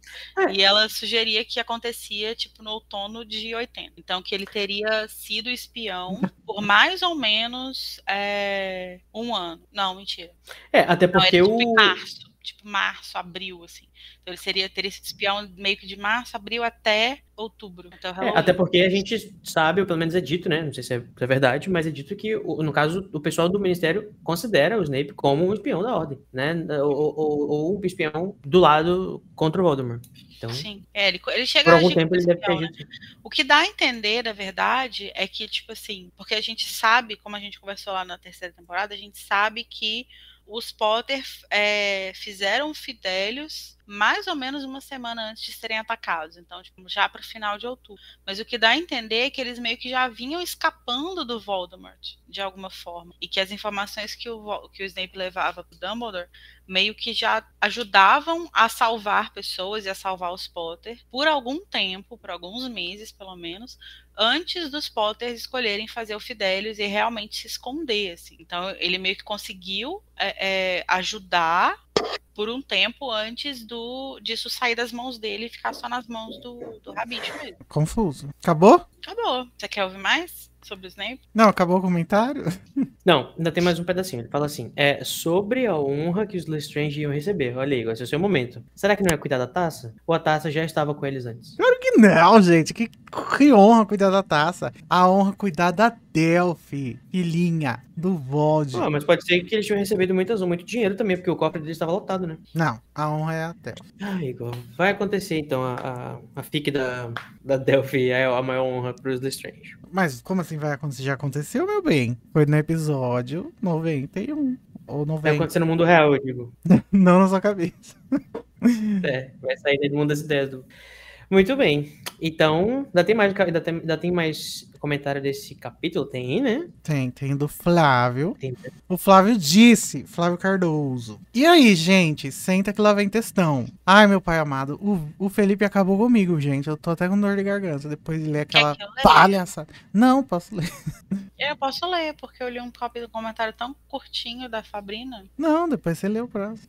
Primeiro, aquele biscoito básico. Vocês sempre arrasam muito. Esse trio é poderoso demais. Quem? Nós aqui somos mesmo. Codiri... Codiri... Codriça.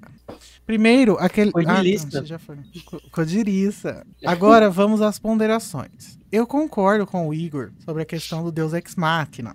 De fato, é bem explicado aqui. Acho muito interessante como vários aspectos deste livro são retomados no último e o duelo final entre Harry e Voldemort.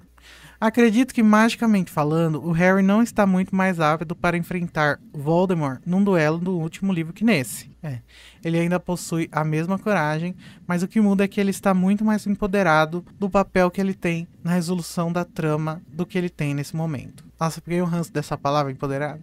O Harry, nem no Cálice, nem em Relíquias, e nem em Relíquias, tem condições de enfrentar o Voldemort num duelo. Chance alguma, aliás, mas ele possui outras qualidades e entendimentos que o tornam um adversário à altura. É o amor, é o amor. O, Vol o Dumbledore fala isso, né, no, na ordem, que é o, o que ele tem, que o Voldemort despreza e que é o que vai salvar ele no final.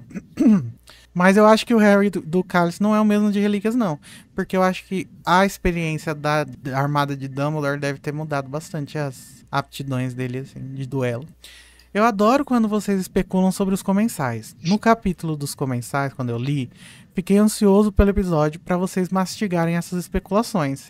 Adorei. Olha só, a gente satisfez o- a expectativa dele.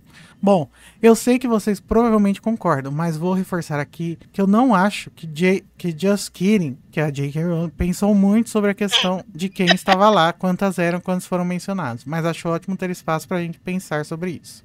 É. Outra coisa, enquanto eu ouvia vocês falando sobre o Harry e o Tiago, da decisão do Harry de lutar como pai e de como ele é inspirado pelo pai, percebi que existem outros, o- existe outro paralelo com as relíquias. Enquanto aqui o Harry decide lutar como pai, da mesma maneira que o pai enfrentou o Voldemort para protegê-lo, em relíquias ele decide se sacrificar como a mãe, da mesma maneira que ela se, sacrifica para protegê-lo. Primeiro, Vold enfrenta o Harry e Tiago e depois o sacrifício de Harry e Lily, mas com a diferença que o Harry consegue, graças aos seus pais, sobrepujar Vold nesse segundo momento. Mas o, a Lily, de certa forma, também meio que dribla o Voldemort, né? Ela pode não se salvar, mas ela con- consegue oferecer com o sacrifício dela uma proteção pro Harry que o Voldemort não esperava. Uhum. Então, de certa forma, é... e é justamente o fato do, Vol- do Harry também se entregar de bom grado, podendo fugir e tal, que também dá essa, essa segunda chance pra ele, né? Gente, eu tenho a impressão que isso aí é, é headcanon, não é? Que o Harry fez isso de propósito pra salvar o mundo. Como assim? Que ele pensou em fazer a mesma coisa que a mãe deles. Não, mas ele não pensa, não. Eu acho que é só um paralelo mesmo, narrativo, assim, Ah, que a gente tá. consegue enxergar.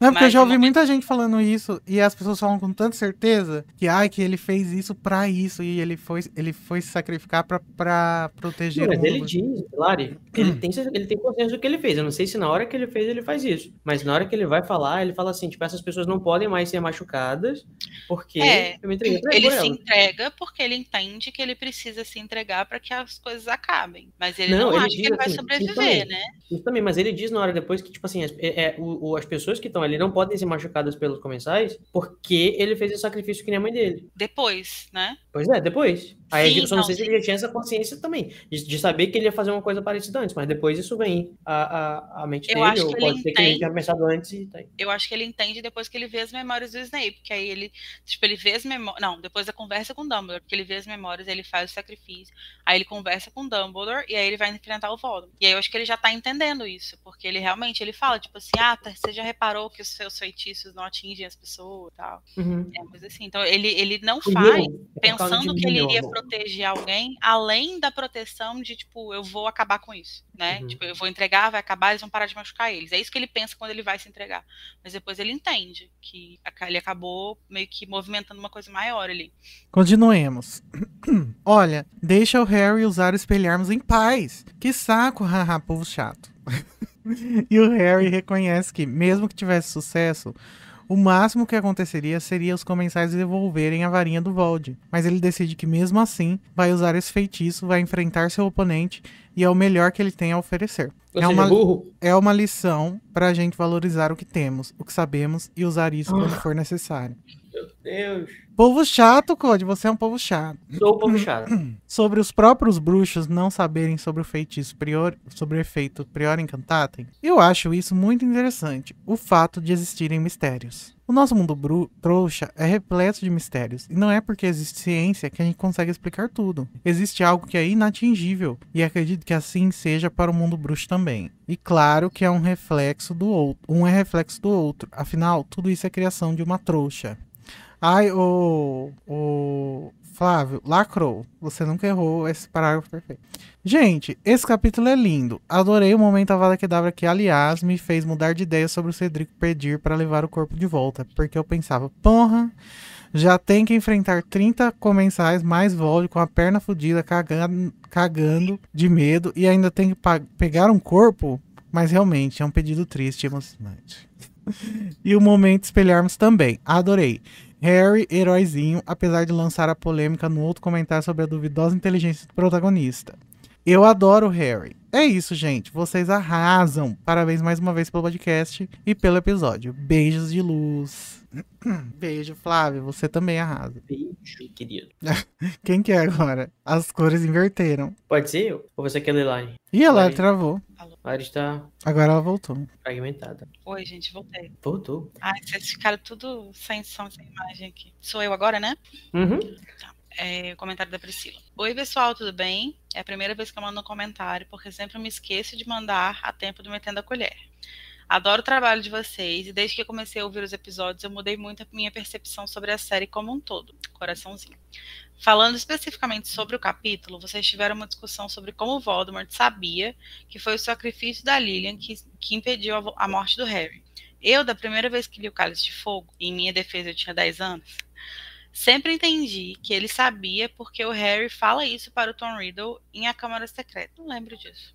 Não sei se faz muito sentido, mas vocês acham que o Voldemort pode ter conhecimento sobre as coisas que foram ditas a Horcruxes, mesmo sem estar lá pessoalmente? Eu Como é acho. que é? Deixa eu ler de novo. É porque o, o Voldemort, tipo, o Harry fala um negócio com o Tom Riddle na Câmara Secreta, com o Horcrux do Voldemort. E ela Eu- não, não é o próprio Tom Riddle que fala isso, de repente? Eu, se eu não me engano, é o Riddle que fala pro Harry, fala assim, ah, eu deveria ter sabido que sua mãe te ia proteger. Mas esse é um conhecimento que ele adquire já depois de ser Horcrux, né? Tipo, ele meio que Não, adquire talvez pela Ginny, alguma coisa assim. Mas ele não fala, tipo assim, ah, bem que eu deveria saber que isso não é uma coisa tão difícil. Ele tá- também fala na, na- na- quando o Harry volta lá no, no cemitério que, tipo, você voltou graças a isso, eu, eu, eu só ignorei essa informação, Não, mas eu então, já sabia. é isso, é isso que ela quer saber. Tipo assim, se, se o Voldemort sabe disso no cálice porque ele sabia já, ou porque o Harry falou alguma coisa similar a isso na Câmara com a Horcrux do Voldemort. E aí, Ai, tipo, se ele Poxa, eu se ele agora teria como adquirir esse conhecimento via Horcrux. Eu não sei se, tipo, tão diretamente, de, tipo, sab- saber uma coisa porque o Horcrux foi informado de algo. Mas a gente sabe que ele Faria sente, sentido. né? os. Então talvez uma coisa, sei lá, meio que, que absorve de alguma forma. Acho que depende muito do que, que é Horcrux também, de como aquela Horcrux está, em que estado ela está. Porque, por exemplo, a, a taça, por exemplo, quando eles vão destruir a taça, ele sente a taça sendo destruída, mas ele não vê eles chegando para destruir a taça, né? Porque ele, ela tá no objeto inanimado que não tem coisa. Mas o, o a Horcrux do diário, ela já tá meio que tomando um corpo, né? Ele tá usando o corpo da Dini para se tornar uma pessoa física. Então acho que já tá num estado que talvez sim ele consiga, tipo, absorver aquelas informações e aquela informação ser sim compartilhada meio com, com as outras É, eu acho que é interessante todo esse conceito, mas eu me pergunto aqui se isso seria necessário, porque como a gente descobre no, no, no cemitério, o Voldemort já sabia disso, tipo, ele disse que ele já sabia, né, independente de quem contou pra ele lá em Câmara Secreta, o Não, Voldemort mas a antes de matar ele, ele já sabia, só que ele tinha ignorado isso. Mas acho que a questão é essa que ela tá perguntando. Tipo assim, será que ele já sabia? Quando ele matou a Lily, ele só, só ignorou? Ou será que ele sabia agora porque o, a Horcrux do diário sabia? É, algo me dizem, a- algo me leva a entender que, o ah, pelo jeito que ele falou, pelo menos como eu lembro, né, ele tava tipo, putz, como é que eu não pensei nisso antes? É uma coisa tão besta. Mas eu posso estar enganado. E eu acho super interessante essa questão também da, da, da ciência, né, da ciência da, da, das Horcruxes, principalmente aquelas que podem interagir com o mundo, como o Diário, como a Nagini, como o próprio Harry. É, enfim. Ou será que a ficha dele simplesmente caiu enquanto ele estava de castigo na Albânia? Pode ser, né? Pode ser que ele tenha. É, uma, hora que ele- uma vez que ele Que ele meio que perdeu o junta, corpo, ele teve muito tempo para pensar nas suas ações. ele junta as pecinhas. é. Eu acho que o Voldemort é arrogante demais e se acha poderoso demais para aceitar que um sacrifício de amor acabaria com ele assim. Desculpa, é meio longo. Não foi Oh. longo, Priscila, como você pode ver pelos outros que chegaram. Muitos deles. Mas é isso. É, eu acho que eu também acho que ele ele ele é muito arrogante para aceitar que isso seria meio que a, a- a- o- o fim dele, assim. Eu acho que ele até pode admitir de tipo assim, ah, não me dei conta disso, mas ele sempre vai entender que ele consegue driblar aquele, aquela coisa, assim. Porque mesmo que ele entenda que sim, pode ser que o amor tenha algum tipo de poder, ele sempre vai achar que o poder dele pode sobrepujar aquele amor, aquele poder. Então, tanto que ele acha que usando o sangue do Vol do Harry, ele vai meio que driblar essa, essa coisa, né, do sacrifício da Lily. É isso aí. A gente perdeu o Igor ou ele saiu? Quem já volta? Acho que ele deu uma saidinha. Tá. Então a gente segue para o capítulo 34, Prior Encantatem, que é o episódio 91. Hum, Vai, o Danilo. olha só. Sou eu. E olha, Priscila Oliveira de novo mandou um comentário pra gente assim. Segue um feedback de reclamação, pois o episódio foi muito curto. foi, acho que foi o menor, foi o menor episódio tipo, em muito tempo da gente, né? Tem uns, uns 30 minutos. É, como assim um episódio de apenas 59 minutos? Ó, se eu tivesse lido, eu saberia que ela falou aqui. É, é um episódio de apenas 59 minutos, nenhuma hora, né? Faltando um minuto. É, ainda mais esse trio maravilha. Eu trabalho três horas na segunda-feira e preciso de algo bom para ouvir. Por favor, aumentar esse tempo de episódio. Grata. É, Bom, a sua reclamação foi registrada na nossa central, né? A saque Lara tá está aqui aqui, a Lara está aqui, inclusive, personificando a, a, Tô o aqui, ó. saque. digitando, a gente pede desculpas e a gente vai é, direcionar essa reclamação para nossa direção, para nossa equipe. É, então, o Carlos agora disse, Carlos Moretti. Nossa, mas vocês são perfeitos demais. Mais um Ah. episódio cheio de informação e entretenimento. Aff, já perdi tudo nesse começo, tanto com as varinhas que vibram, quanto com Danilo trazendo a onomatopeia perfeita para sair da varinha, que é. Uh! Queria trazer aqui um questionamento passivo-agressivo. O verbo tamear, para Não, mim, passivos agressivos. Quer dizer, ops, que isso? o, é, o verbo tamear, para mim, tem um valor muito positivo, mas fiquei com a impressão de que o host Igor tenha colocado o sentido de ir muito bem como o oposto a tamear. Eu gostaria que você contasse um pouco mais para a gente sobre esse posicionamento. A gente também já está providenciando o cancelamento do host Igor diante desse desrespeito com a nossa Uhum. participante, que inclusive faz parte de um grupo minoritário dentro desse podcast, que é o grupo dos heterossexuais. Então a gente pode ficar tranquilo que a gente vai cancelar o Igor. Deus. Ou talvez a gente arquive dentro de reparação histórica. tá? A gente ainda vai mandar pra. Gente, como Olha, diz Eu, o nosso presidente Bolsonaro, a minoria tem que se curvar a maioria. Então, não, você não vai citar o nosso presidente aqui, não. Cadê o editor pra cortar isso agora dessa? brincadeira, gente. É, Mas assim, eu inclusive eu vou, é, eu vou estar sentindo as mesmas dores do Carlos, porque quando eu estava ouvindo e eu escutei isso, eu falei, o que, Igor? Eu escutei comigo mesmo. Como Gente, assim, não. uma coisa negativa? Não é- significa foi muito bem, caralho. Não, o Tamiya, ele não tem um valor qualitativo que vocês estão falando aí. Ele não é o oposto de, de bom. Ele é uma coisa, uma categoria É isso, não, específica.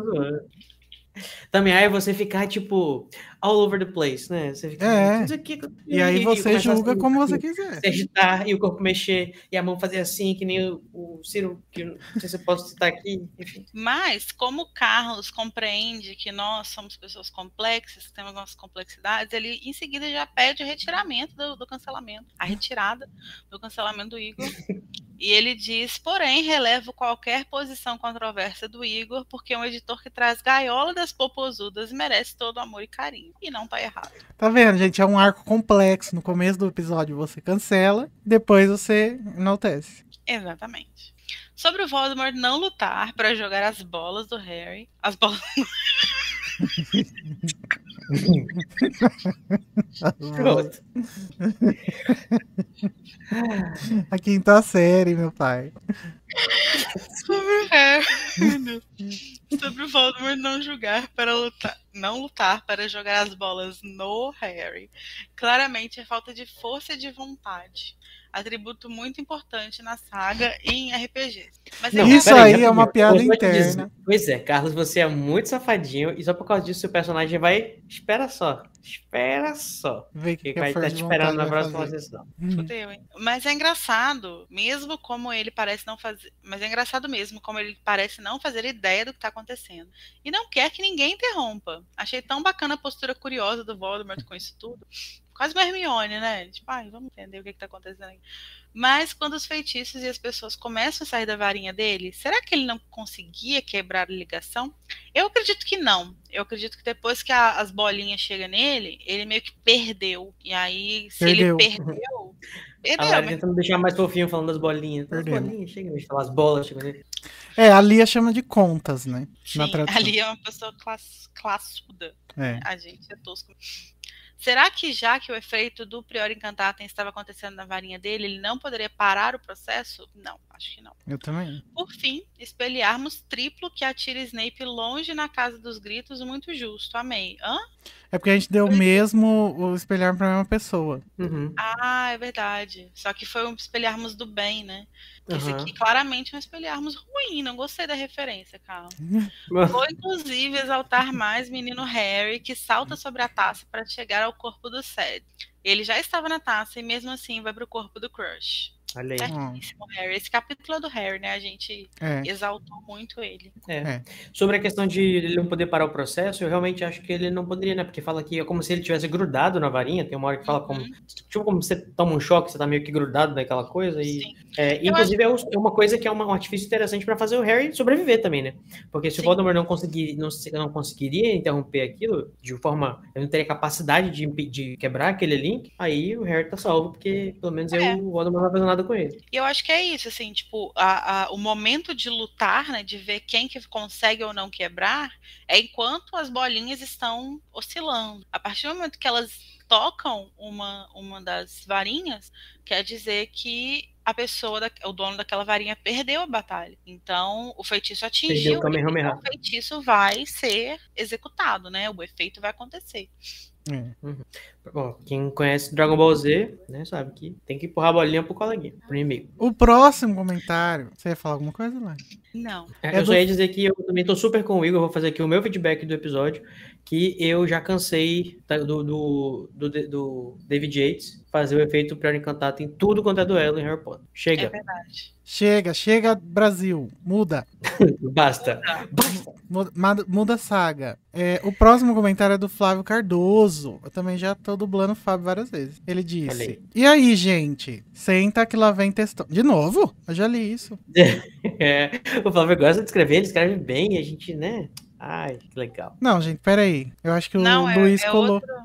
Duas vezes, será que não? Não, é porque. Não, é. É o mesmo comentário. Ai, porra, Luiz. Vamos dar uma olhadinha então no chat. É... Nossa, teve uma conversinha lá, paralela. Ei, vamos pro privado. Como que é o áudio? Vou pro privado vocês dois. Vão, vão. Os áudios. É. O Carlos ficou em choque porque a Tami é heterossexual. Então, Carlos, eu também, quando eu descobri. O Felipe Lima ficou chocado que eu citei o Bolsonaro. Se eu já disse que ela nunca errou, retiro, disse o Carlos. Porque ela é hétero. né. Verdade, ela é. É. A Juliana achou pesado que eu citei o nosso excelentíssimo presidente. Fui descancelado, graças a Deus. Perdemos a Lari, que a Lari falou das bolas do Harry. Olha, tá tendo listening party lá no Discord desse, desse exato é, live. Depois a gente vai lá. É. Tela roxa na Lari. É. Enfim. É, o próximo é o último, é o penúltimo comentário. Não, o antepenúltimo. Nossa, tem muita coisa. O Veritaserum, o episódio 92 e o capítulo 35. Começando com um comentário do Carlos Moretti, que a Lari vai ler pra gente, que tá marcado aqui com a mesma cor que o cabelo dela. Não, aqui tá rosa. Ué, aqui tá roxo. Aqui tá rosa. E eu que tava tentando fazer minha luz ficar laranja pra comemorar o fim do, do livro, mas não deu certo. Saiu uma coisa meio rose. Rosé. É. Você Gold. É, então, capítulo 35, Veritaserum, né? O Carlos Moretti disse. Ah, e episódios com discussões sobre o funda- funcionamento da magia são tão legais. Eu concordo. Inclusive, inclusive sobre torturar o fiel para tirar o segredo dele. Muito massa. Eu acho que nesse caso funciona que nem no mundo trouxa. O fiel tem um segredo e ele não quer contar, até preferir que a dor pare e aí ele conta. Não. Acre- Acredito que a proteção à informação contra, contra torturas acontece só no caso da pessoa que não é o fiel do segredo, que sabe o segredo, mas não é o fiel. E acho que isso torna o feitiço uma opção ruim no caso dos Potter. Até porque sequestrar, sequestrar todos os amigos deles não seria algo exatamente fácil, né? É, mas eles, bom, eles sabem que os amigos mais próximos dos Potter são Lupin, Sirius e Pettigrew, por isso sequestrar só os três. E Pois é, é. três. Mas não precisa sequestrar todos também, né? Você pega uma pessoa e começa a torturar ela, eu acho que o, vão começar, a pessoa, alguém que tem, essa- tem um interesse vai começar a, se, a se interessar por saber, ou, ou talvez entregar. O pessoal não sabe nem ser mal no Harry Potter. Eu acho que não dá pra você tirar o segredo do fiel do segredo se ele não quer por- de bom grado. Também não acho. Eu acho que entra a coisa do bom grado, assim. É, tanto que é, é, a, a, a desculpa de que o, o- de que o, o Pettigrew teria entregado porque estava com medo e tal, meio que não cabe, assim, tipo, tudo bem, entra um pouco de medo dele ter mudado de lado, mas ele só consegue entregar porque ele mudou de lado, porque ele já estava do outro lado, ele já estava do lado do Voldemort. Então ele entrega de bom grado. Não, então, eu acho que o Carlos está discutindo aqui o que, que é o bom grado, né? Onde é que fica o consentimento, vamos dizer assim, da pessoa. O bom Em que grado é momento que ela começa. Não, gente, o bom Não, grado é que. Não, isso não existe, porque se existe consentimento sobre tortura, não existe. Por mais que você queira que a dor pare, isso não é consentimento. Você está sendo coagido. Mesmo que você Não, é, ache mas, tipo, não você existe tá absolutamente entregando- nada que alguém possa fazer, ou, ou intimidação, ou, ou-. A não ser que a pessoa, tipo, conscientemente pense. O melhor a fazer é fazer isso. E isso não pode ser por meio de uma coação tão direta. Pode ser no sentido igual o Pettigrew faz, de tipo assim, olhar e ver, putz, o lado que eu tô na guerra tá perdendo. Então, eu acho que eu vou ganhar mais se eu mudar de lado. Pois é, mas onde é que fica a linha, sabe? Tipo, nesse sentido? Porque... É muito subjetivo e é magia. É muito subjetivo. Mas eu acho que, tipo, se é, é, você coagir uma pessoa com tortura nunca vai levar a um consentimento pleno, nunca vai levar a bom Não, grado. isso, a tortura, inclusive, é, é dito ipsis literis que não, não, não adianta, né? Mas existem várias outras coisas que podem fazer Mas é alguém mudar porque de no ideia. episódio a gente conversou. Mutou, você mutou, amigo. Aí, mutou. Eu me mutei sem querer. É, é porque no episódio a gente conversou sobre isso. E aí algumas pessoas falaram, no. Não lembro se no episódio ou se nas discussões depois e tal, mas que falaram, tipo assim, ah, mas se a pessoa tá sendo torturada e ela quer que a dor pare, isso pode ser falou. um bom grado. E eu não acho que seja. Não Nem acho eu. que seja. É instinto de sobrevivência, gente. É Não, eu digo, tipo, e se alguém Só te oferece algum, alguém faz uma oferta que você não pode recusar, que não, é uma, que não é uma tortura, mas ainda assim tá mexendo com a sua capacidade de fazer escolha e, e às vezes pode ser uma coisa que você precisa, ou que você quer, ou alguém que tá sei lá, não tá torturando você, mas tá torturando alguém que você ama. Aí se torna mais subjetivo, se torna É. um pouco mais subjetivo. Aí eu acho que existe margem pra gente pensar o que que pode ser sim aceitar ou não. Mas eu acho que tortura direta não tem como. Você pode torturar a pessoa até ela morrer de dor, mas ela não vai conseguir falar. A Isso não é Fabrina, Consentimento. A Fabrina falou no chat que sob tortura nenhum depoimento é válido. E por isso que o Oswaldo Marceneiro não deveria ter sido preso. Meu Deus. E o Davi não deveria ter sido preso. E as E ninguém abaixo, do, do caso Evandro deveria ter sido preso, isso nunca deveria ter o sido Ayrton válido. Bardelli, o de Paula, ninguém deveria. É E verdade. se você não sabe do que a gente tá falando, é do caso Evandro. Assistam. Ouçam. Ouçam, porque é muito melhor o, o podcast do que o. Enfim, perdi. Tortura nunca É. mais. Lacrou. Sobre tortura nunca mais. Sobre a noção de perigo no mundo bruxo, realmente acho que há uma certa distorção em o que é ou não perigo para a cultura bruxa em geral. Mas acho que Hogwarts, em Hogwarts, eles fazem até um bom trabalho em proteger os alunos. Yuhu! É só que há muito perigo na esquina mesmo. Lacrou. Até em relação aos dragões, havia muitos especialistas em dragões lá para cuidar deles, né? E se pá, até umas barreiras mágicas nas arquibancadas, provavelmente. E, Aham. Ou será esperar demais a organização do Não. É esperar Não, demais a organização do evento, gente, porque os dragões estavam dentro de um cercado, dragões que voam, né? E que ainda não estavam acorrentados. Mas eles estavam E acorrentados. o cercado de madeira. Então, assim. Ah, mas às vezes tinha uma proteção mágica ali. Mas eu não sei, eu acho que é, é isso, assim, que o, que o Carlos falou. E a noção de perigo deles é muito diferente da nossa. É, Assim como a nossa noção de perigo, sei lá, como brasileira, é diferente da noção de Uhum. perigo de pessoa que mora em outro país. Então, isso muda muito de cultura para cultura, do, do lugar que você vive e tal. Então, eu acho que, é, para eles, é lógico que dragão é perigoso, mas não é uma irresponsabilidade absurda ter aquilo ali, sabe? É outra, outra É. noção de, de mundo, né? Uhum. É. Nossa, sendo atacada por cupins. É, a gente tem noção de perigo diferente Oxi. até hoje. Tem gente que acha que uma criança tipo, pode se machucar um pouquinho se estiver brincando, tudo bem, mas tem gente que vai dizer, não, não pode.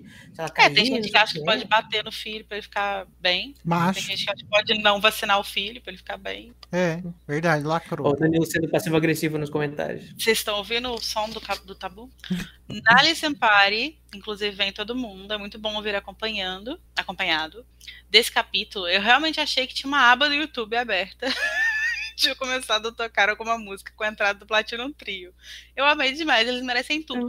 Tudo! Eles Tudo. merecem tudo! O mundo. Tiro.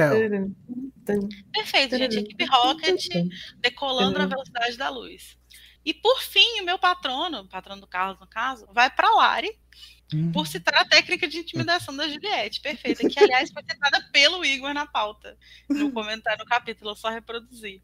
Então, fica aí o meu patrono dividindo meu patrono com o Igor. Ai, Eu gente, que todos sendo egoísta. Que momento, né, da nossa cultura isso. técnica de utilização da Juliette, muito bom. Mas o, o Dumbledore realmente ele meio que faz isso, né? Tipo assim, deixa eu sentar aqui, que é pra não parecer que eu tô intimidando. Eu Aham. acabei de dar uma porção da verdade pra ele, tem, mas eu vou ser que aqui num nível diferente. É. E a J.K. Rowling, articulada do jeito que ela é, ela deve saber dessas coisas também, né? Hum. Vagabundo. O próximo comentário, sou eu ou o Code? Esqueci agora. Acho que é você. É da Caroline Kanyeski. É bem curtinho. Ela disse: Fazer resumo é o bicho papão da Tamires. verdade. Eu acho que é de todo mundo, na verdade. Ah, eu gosto. É porque você Inclusive, não tem eu que fazer espero ser trem mais primeiro. participante nos próximos, nos próximos episódios e servindo juiz, porque. É. Então vai, o próximo. Eita. Morre. E morreu. Vamos lá, agora sou eu, vou fazer a leitura do comentário do Flávio Cardoso, mais uma vez aqui com a gente. Ele diz assim: Oi, gente, tudo bem? Oi. Como diz o Carlos. Oi. É, eu, eu confesso que marquei o que seria. Peraí. Eu confesso que marquei o que queria comentar no dia que eu vi. E agora, antes do Metendo Colher, eu tô editando para enviar. E isso serve para os próximos comentários. Olha só, fora de. da é, uma, narrativa não linear. Sobre as ordens do Dumbledore. É, eu achei estranho ele chamar a Wink sem saber que era o Bartozinho transformado. Ou ele já tinha alguma forte desconfiança que era ou o pai ou o filho. quê? Eu não lembro, eu, eu- não tava nesse Não, episódio. Eu entendi a pergunta, mas eu tô tentando raciocinar, assim. Mas eu tenho que pegar o, tem que pegar o capítulo pra ver isso. Ele chama, ele fala pra buscar o Wink antes de acabar, o- de acabar o efeito da ele poção? pra, logo que eles chegam e, e estuporam ele, ele manda a. É o Snape ou é é o Snape. Pegar a, Wink no. buscar a Wink na cozinha. E aí, enquanto Bom. o Snape e a McGonagall estão fora, resolvendo o que, que o Dumbledore pediu, ele fica esperando com o Harry até o efeito da polissuco acabar. Tanto que quando o Snape volta com a Wink, ele vira e fala: Ah, Bartol Crouch. E aí a Minerva fala: Nossa! Então, essa transformação acontece enquanto eles estão fora. Hum.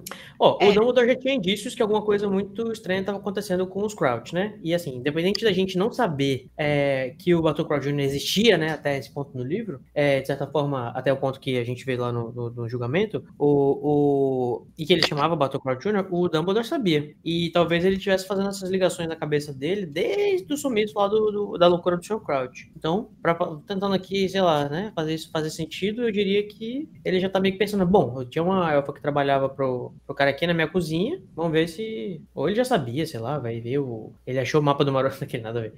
É, não sei. Deixa eu procurar aqui. Como o Dumbledore sabia? How É, did Dumbledore Estou, estou, eu entendi a pergunta e acho que é uma dúvida legítima, mas eu não tenho uma resposta. A gente, a gente pede aí uma semana, por favor, pra gente preparar o nosso pano. Quantos dias úteis é atendente? Traz um paninho. Quantos dias úteis, é? quantas horas ou dias úteis atendente a gente vai estar? É, amanhã 72. Então, no caso, É, só. 72 horas úteis. de trabalho. Mas você não vai terminar de, de ler antes de Ah, descobrir? então vamos continuar. Vou terminar. É... Onde é que eu tava? Tá. Sobre o plano, eu ia dizer, sobre o pano. sobre o plano. Quando eu li e lia os livros, eu nunca pensava sobre como os planos de Vold eram mirabolantes a lá Cebolinha. Esse é mais um. E depois de ouvir alguns argumentos, eu concordo que eu concordo tanto que teriam maneiras muito mais inteligentes de se alcançar os objetivos, quanto com o fato de o plano ser justificado. Eu também acho que é justificado. Concordo com você eu- eu- nesse sentido. Eu acho que é o, é o plano é, exagerado de Schrödinger, sabe? Tipo, ao mesmo passo que eu acho super desnecessário, eu acho que pode ser também que tá tudo bem. É, o Vold, é, enquanto esse vilão construído unicamente para isso, cabe ter essa síndrome de grandiosidade. É muito conveniente pro, pro, pro, pro plot, inclusive. Quem rapta criança na madrugada é trouxa. Ele não quer roubar uma criança qualquer, ele quer roubar a mais especial do mundo bruxo. E isso também precisa ser grandioso e preciso. Uma precisão que exige uma habilidade que só ele e alguns seguidores têm. Parabéns por mais um excelente episódio. Olha só, então falando aqui sobre a complexidade do plano, que a gente falou várias vezes, né? E tudo mais. É isso, eu acho complexo e. Mas o livro tem que acontecer, o livro é legal, então é isso. Eu acho que é. Eu acho que ele funciona muito mais fora da narrativa do que dentro, na minha opinião. Mas eu sei que não é a única opinião, tanto é que eu acho que vocês não se incomodam, né? O Igor e a Lara não se incomodam com a complexidade desnecessária, ok, minhas palavras, do plano. De boas. É. Agora a Mas é gente. Agora a gente vai para o capítulo 36. Os caminhos se separam. Com a capa que o, o filho fez. A tatuagem dos comensais. Vocês viram o que que vocês acharam, gente? Comenta aí. Que foi o episódio 93 da Casa Elefante. Estamos chegando no 100, hein? E o primeiro é dela, Fabrina Esperandio. Mentira, Esperandio. Eu tava esperando esse comentário. Pausei o Nossa, episódio. Fiz tanto bullying com esse tipo de piada, Code. É, Hum, tadinha, né? Que nem, a, que nem a Nayara serve suco. É. É, Pelo menos ela não é Guedes, né? Shots were fired! Tá. Pausei o episódio pra comentar que Danilo tem um repertório de referências incrível. Não, Já comentou Ele tem, gente. na colher, É irreal, é irreal. não vou puxar muito o saco por motivos que vocês já sabem. Mas sou justa e tenho que reconhecer que o menino é inteligente, engraçado e afiadíssimo. Dito Olha isso. Se alguém fala qualquer coisa do Danilo lá no Discord, a Fabrina cai no pescoço da pessoa. Não, mas a rasgação de seda falar aqui, mas eles tretaram no último Lizzie Party, né? Vocês viram? É Ah, mas verdade. é, é, entendeu? É irmão, são, é assim, entendeu? É, É. isso, é verdade. Tem que ter o que? Espaço pra briga, pra reconciliação. Verdade. Saudável. É, dito isso, quero resumo auditável quando o Danilo participar. Quero videozinho igual da Tami pra ver se ele não tá lendo e roubando. Não tem nada disso. Aqui não vai ter voto auditável, ao contrário do voto da urna, que é auditável. Tá? É tão emocionante essa parte do Dumbledore falando pro Snape: Você sabe o que fazer? E a olhada que ele dá pra porta quando ele sai. Ai, ai ela mandou um igual do, do Carlos agora. Ai, que bom que vocês falaram sobre isso de forma tão sensível no episódio. Essa parte. Você sempre pode contar comigo para isso.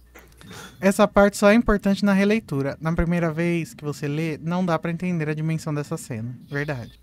Perfeito. Essa cena é muito linda, é uma das minhas cenas favoritas da série. Tem muitas coisas que a gente só consegue aproveitar de fato na releitura, né? Você imagina a J.K. Rowling escrevendo ali assim, ah, ah, ah, ah. e você nem imagina. Volta aqui daqui a um tempo. As mãozinhas. É, Ai, ai. foi isso. Muito, muito tocante. Você, é, Lari. Eu. Mudou as cores tudo, né? Saiu tudo da hora. A Priscila Oliveira disse: Ninguém perguntou. Eu adoro quando a pessoa começa. Ninguém perguntou, mas o meu espectro patrão não vai para a edição do episódio, que eu não sei quem fez, é o Igor no caso. Porque o rap do Danilo ficou muito bom, ficou maravilhoso, gente. Ai, Eu foi tão divertido A fazer. melhor parte do rap do Danilo Aham. é que o beat é do Hamilton. Isso que é o mais Aham. maravilhoso. Não, eu falei despretensiosamente na gravação, eu falei assim, editor, coloca, o- coloca o, Tuts Tuts aí atrás. Aí o Igor fez, colocou, fez todo um trabalho só plástico. Eu falei, caralho. não. E quem não ouviu o episódio até o final, tem um negocinho no final, né? Vê? Sentiu o flow, flow, flow, flow.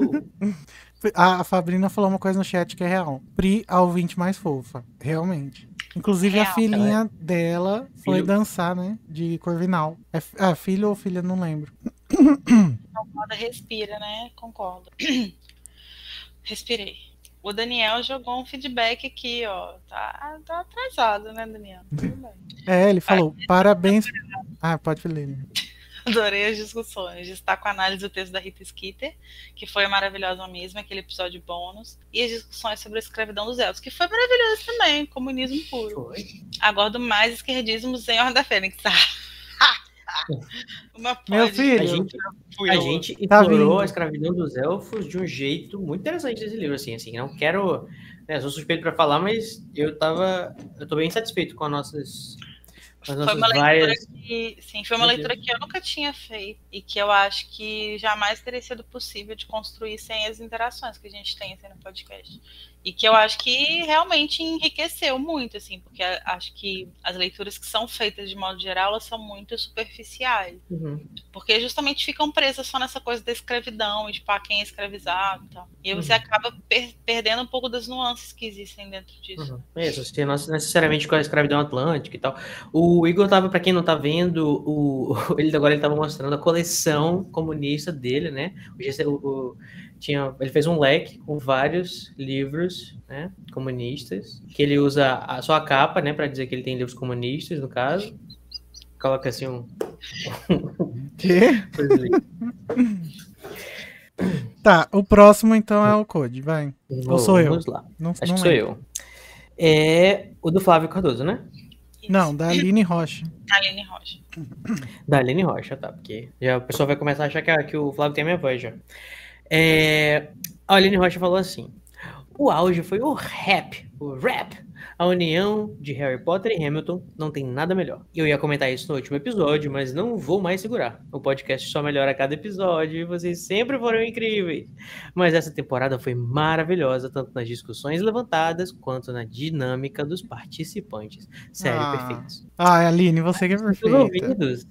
Está fazendo mais ou menos um ano que descobri o caso Elefante e foi em um momento que eu estava passando por sérios problemas de saúde, fazendo uma cirurgia atrás da outra e o podcast foi meu conforto em um momento tão horrível. Então, obrigada. Ah, Ai, obrigado por a gente fazer parte desse momento e ter colaborado com a sua recuperação. Gente, eu não sei o que seria da minha vida se não fosse a Casa Elefante nessa pandemia, sabe? Então, Nossa, real.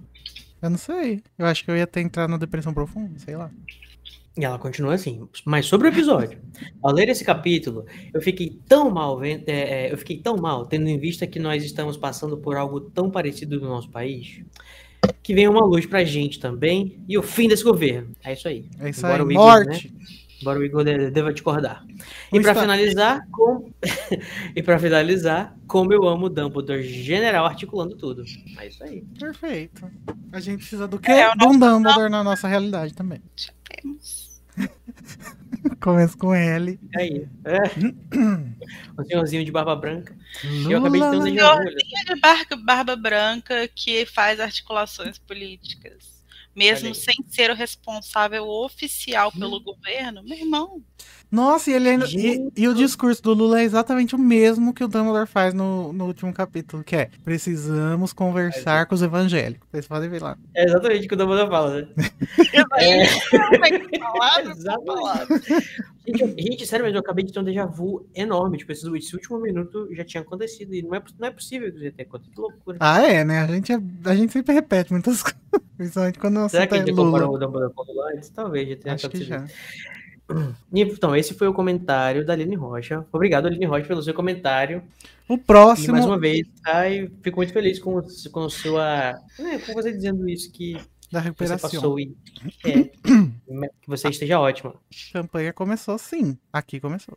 Aqui nunca, ela nunca nem foi interrompida, gente. É, desde 2002 ela tá aí. Sim. O Flávio Cardoso disse: Oi, gente. Sobre os abraços. Nem sempre ele é de duas vias. Eu sou um abraçador convicto e pra mim tem muita diferença quando eu abraço pra confortar ou quando eu tô muito mal e preciso ser abraçado. Não, sim, Flávio. é, Eu acho que é porque eu tinha falado no comentário, né, que o que é quando você tá, quando você abraça, ele é uma coisa de duas vias. De fato, lógico, né? Claro que tem sempre uma pessoa que tá precisando mais do abraço, que tá aproveitando mais o conforto, mas é, acho que ainda assim é, é uma, uma, uma instituição, uma coisa muito importante, interessante do abraço, é que mesmo você que tá sendo abraçado, né, também pode estar trocando e passando alguma, algum conforto pra pessoa que tá, que tá te confortando. Isso que eu quis dizer. The love you take is equal to the love you make. Mas, gente, eu sou uma pessoa super travada. Eu não gosto de abraço. A não ser que eu esteja Sério, bêbado ou drogado. Dentro das pessoas próximas? Ah, então. Não. Mas Olha, tudo bem, sou, eu aceito. Não, sou. é, não, não é, não é nada pessoal, né? É. Acho que é mais uma trava, assim mesmo. Tipo, eu não me sinto confortável Uhum. com interações As pessoas, as pessoas acham que eu sou totalmente não é, né, é, é, anti-hugger. Lá no trabalho, por exemplo, todo mundo diz que, tipo, o Code não gosta de abraço. Não abraço o Code que ele não gosta. Mas é porque, tipo, eu não gosto de abraçar mesmo as pessoas que eu não conheço, que eu não tenho conexão. Acho que o abraço pra mim é uma coisa, é um lugar muito, muito, muito gostoso, muito íntimo, que eu gosto de compartilhar com as pessoas próximas vezes. Então, tipo, é, a mesma pessoa que fala isso vai me ver, tipo, na sala dos professores agarrado nos meus, nos meus colegas, que são mais próximos, sabe? Tipo, é, Não, É. a- o Danilo falou lá no chat, quando eu encontrei o Igor, eu dei um abração. Mas eu não me incomodo. É tipo, na hora há um incômodo físico. Mas eu não, tipo, não, não, não fico chateado nem nada. Não, é só, tipo assim, um leve desconforto que É. não, não tem a ver com o fato de abraçar, e sim com. Será que eu tô abraçando? Sei lá, é muitas coisas, né? É, muita coisa, mas assim, os eu comentários confesso- são interessantes. Tipo, Eu confesso que antes eu tinha me tocado, por exemplo, que, por exemplo, quando o homem abraça uma mulher, né, tem uma questão que a mulher tem os seios. E eu não, tipo, às vezes. Vamos né, generalizar. eu só tô rindo assim, tipo, do nada, Não, sei. é porque, tipo, eu, por exemplo, eu não tinha me tocado até muito, muito recentemente, assim, sei lá, uns 10 anos atrás, que isso poderia ser um incômodo, de fato, você abraçar uma mulher, porque você tá, você tá realmente tocando os seios dela. É, né, enquanto você de tá como tá abraçando. abraçando, né? E tá aí isso me abraçando. deixava um pouco mais inseguro também quando eu fosse, quando eu tivesse indo abraçar uma mulher, porque você imaginava que, nossa, eu tô entrando no espaço e tocando nos seios dela. O Carlos, por exemplo, ele disse o seguinte: Nossa, Igor, não me importo com seu desconforto. Quando rolar encontro elefante, você que lute. Tudo bem. A parte do desconforto fui eu que adicionei, mas foi basicamente isso que eu entendi da fala dele. não respeito, não respeito. Né? Mas ó, tô todo mundo querendo abraço, então a gente vai ter que se abraçar, né? Não tem jeito. Mas é isso, gente. A, a questão é a seguinte: pode abraçar, vocês só entendam que a gente vai fazer uma cara meio. Mas não é nada contra vocês. É É, cara hora? Tem alguém, favor, presta isso. Eu, eu só abraço quem tá vacinado, hein? Claro, tem que, tem que ter uma, uma carteirinha de vacinação. O Luiz, o Felipe falou aqui: o sorriso da Lari é o diamante mais precioso desse podcast. Mas foi a risadinha de chaleira que fez essa live. Gente, para. Olha lá, ela rindo. Ó. Tá, decom- tá- tá de compressão. né? Quando eu tenho fases, assim, teve uma época da minha vida que eu ria completamente em silêncio e eu saía caindo, assim, tipo, aí hoje eu tenho essa risada de chaleira. Mas é isso, faz parte. É isso aí, amiga. Tem que ter orgulho da chaleira. Ridículo. Achei isso ridículo. Continuando, o Fábio, o Flávio diz: Danilo Rapper, tudo pra mim. Igor, você arrasou na edição. Obrigado. Poucos no colo do Harry. Lari se entregou mineira falando da cachaça. A Lari se entrega a mineira muito. Muito, né? É, mas é sempre por coisas, assim, nunca pelo sotaque, porque pelo sotaque ninguém percebe que eu sou de Minas, né? Porque não parece realmente. Mas são coisas, assim, que eu solto de vez em quando. De vez em quando. Ela sempre corta a última sílaba, sempre. Desencanta. Gente, o- ser editor de podcast é conhecer todos os ca- caguetes, todas as, as manias de fala das pessoas. Todas. Eu sei de tudo, de todo mundo. De vez em quando.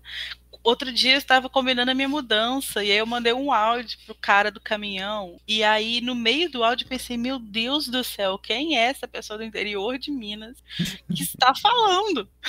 Porque eu percebi que eu estava muito, muito mais carregado do que o normal, meu sotaque. Mas agora a Lari vai falar assim, meu. Eu vou falar assim, meu. Deus. Tu já louco, mano. Nada contra o estado que tá me recebendo, mas.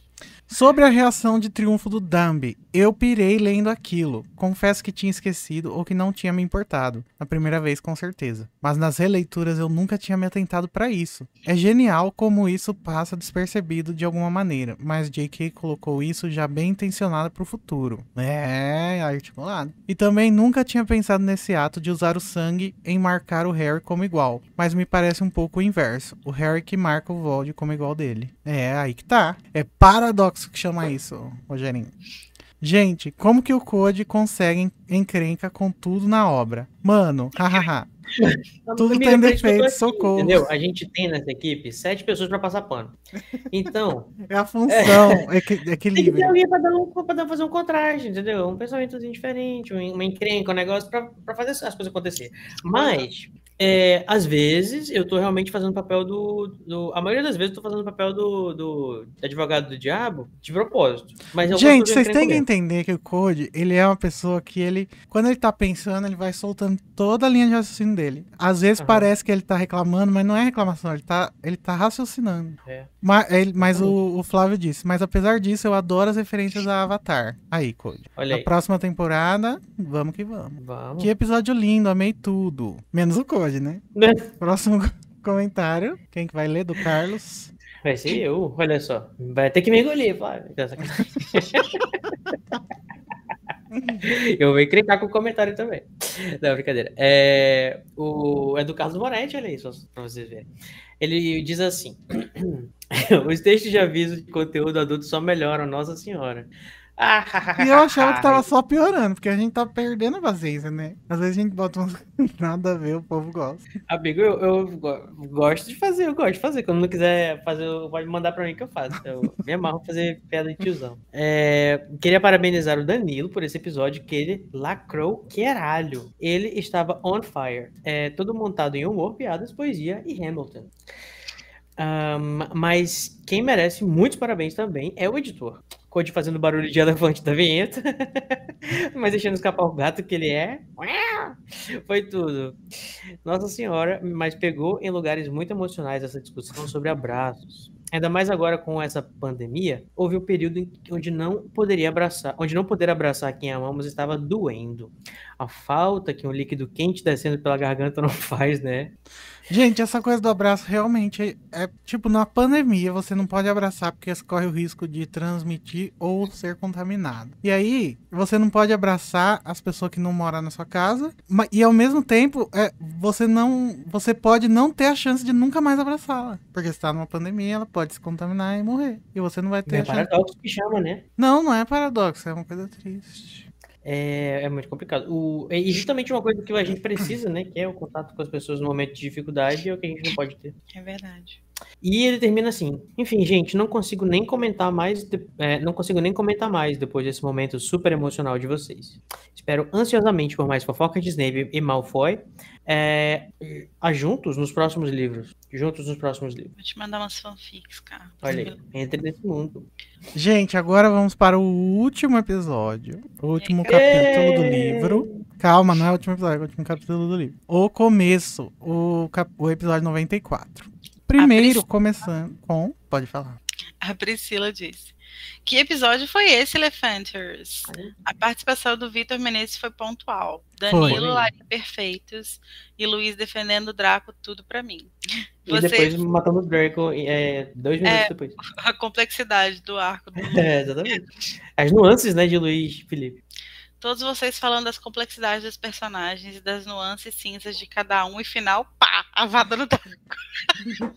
Mas É. aquele momento é o momento de se escolher extremos, né? É, Então, vocês acham que o, que o Draco ele tá, ele tá cinza mais perto do Avada ou mais perto do.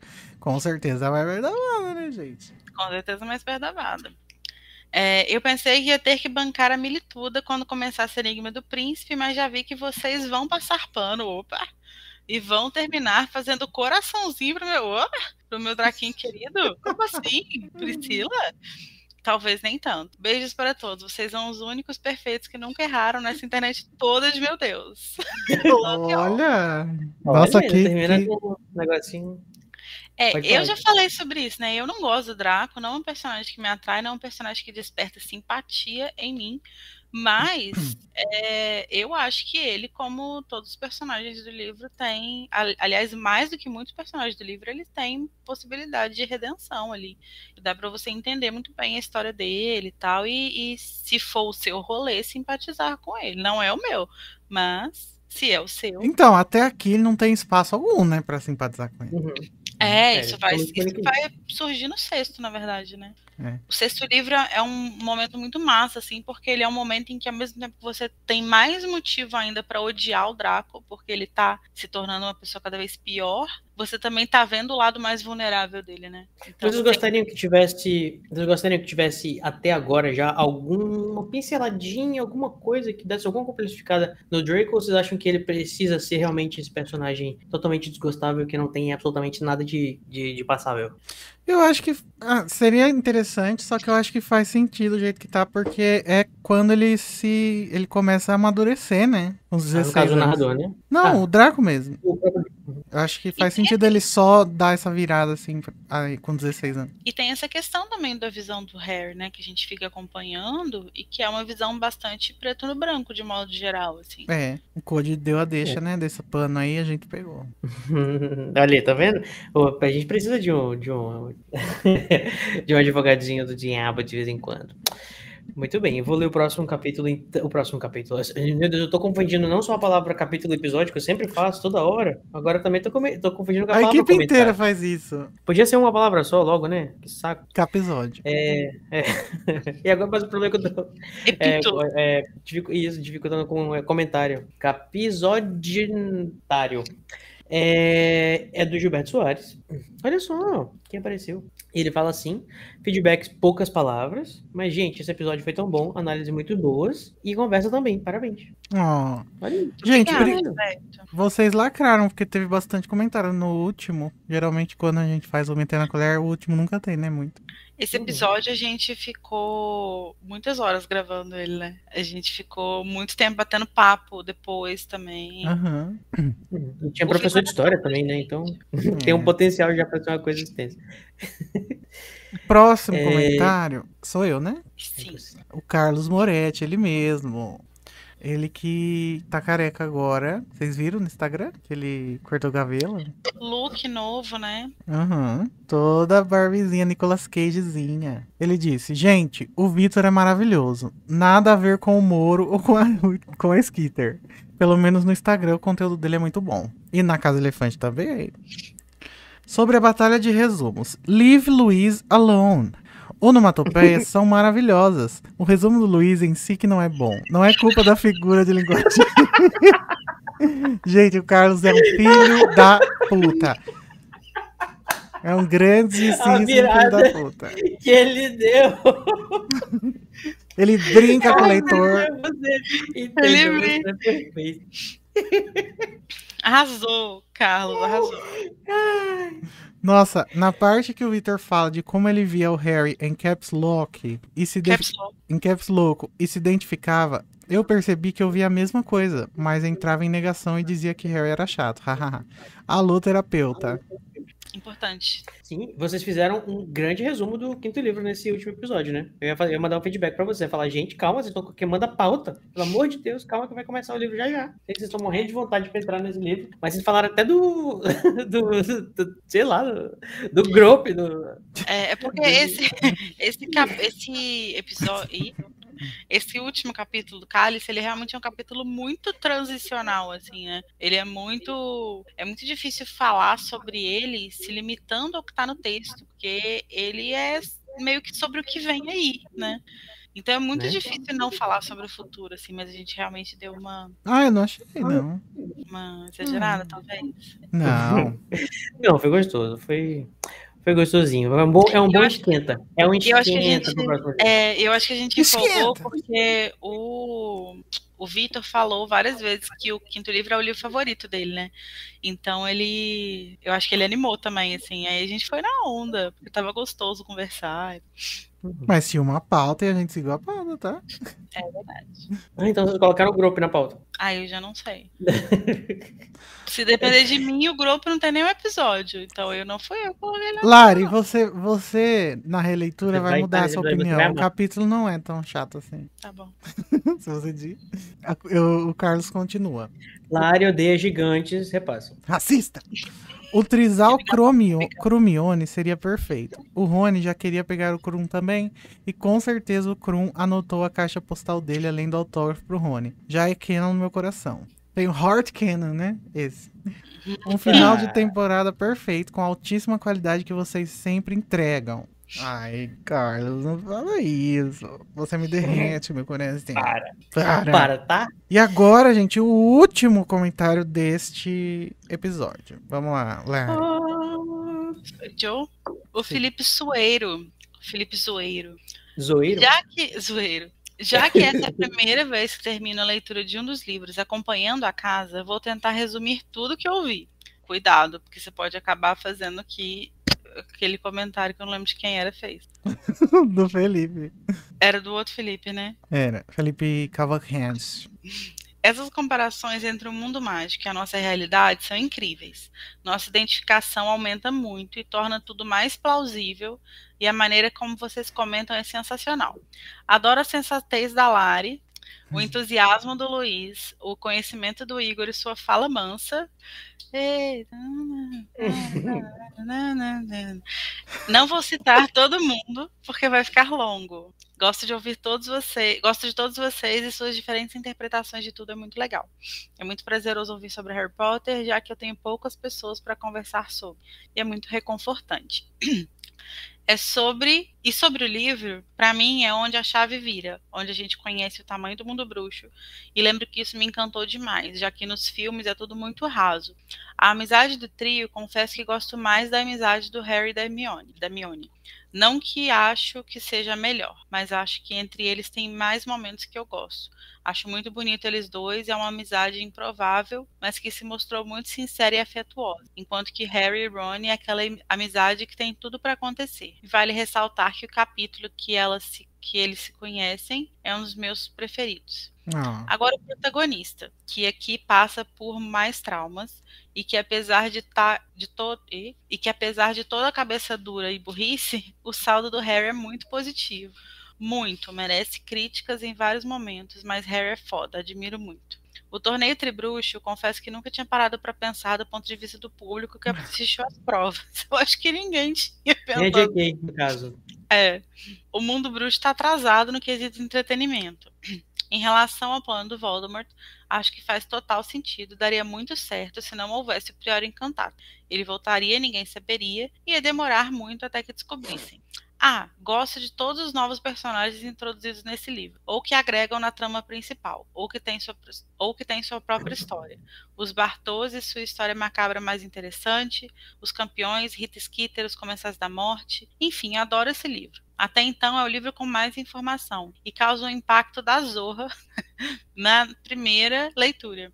E as resoluções no final são uma boa recompensa para o leitor de depois de todos os mistérios ansioso para a ordem agora, preparado para passar pano para o Harry pavio curto e de Gina mais presente, minha personagem preferida.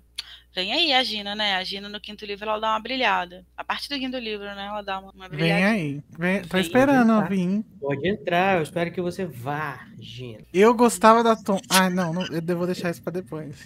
Gente, agora nós temos os comentários é, gerais que são tipo, sobre o livro inteiro. É, são poucos inscritos, mas tem vários áudios. Então vamos fazer aquele esquema. Boa noite. Começando com um áudio do Carlito, o Carlos Moretti. Posso? Oui. Um, dois, três e já. Boa noite, Elefanters. É, vim trazer o meu feedback em áudio, o feedback do livro como um todo, porque queria que ele fosse mais emocionado para mostrar, né, para trazer é, o sentimento que eu tive nesse livro, né? Assim, que vocês trouxeram é, discussões tão aprofundadas, mas ainda assim leves em vários momentos. E eu, nossa, eu fiquei, eu fiquei no chão. Eu realmente assim tinha o Cálice de Fogo como um dos meus livros menos favoritos, porque eu achava, eu achava muito raso um vilão ser tipo meio que do nada é o brother que devia estar tá morto e não tava, e aí ele, ele é resolvido já nesse mesmo livro.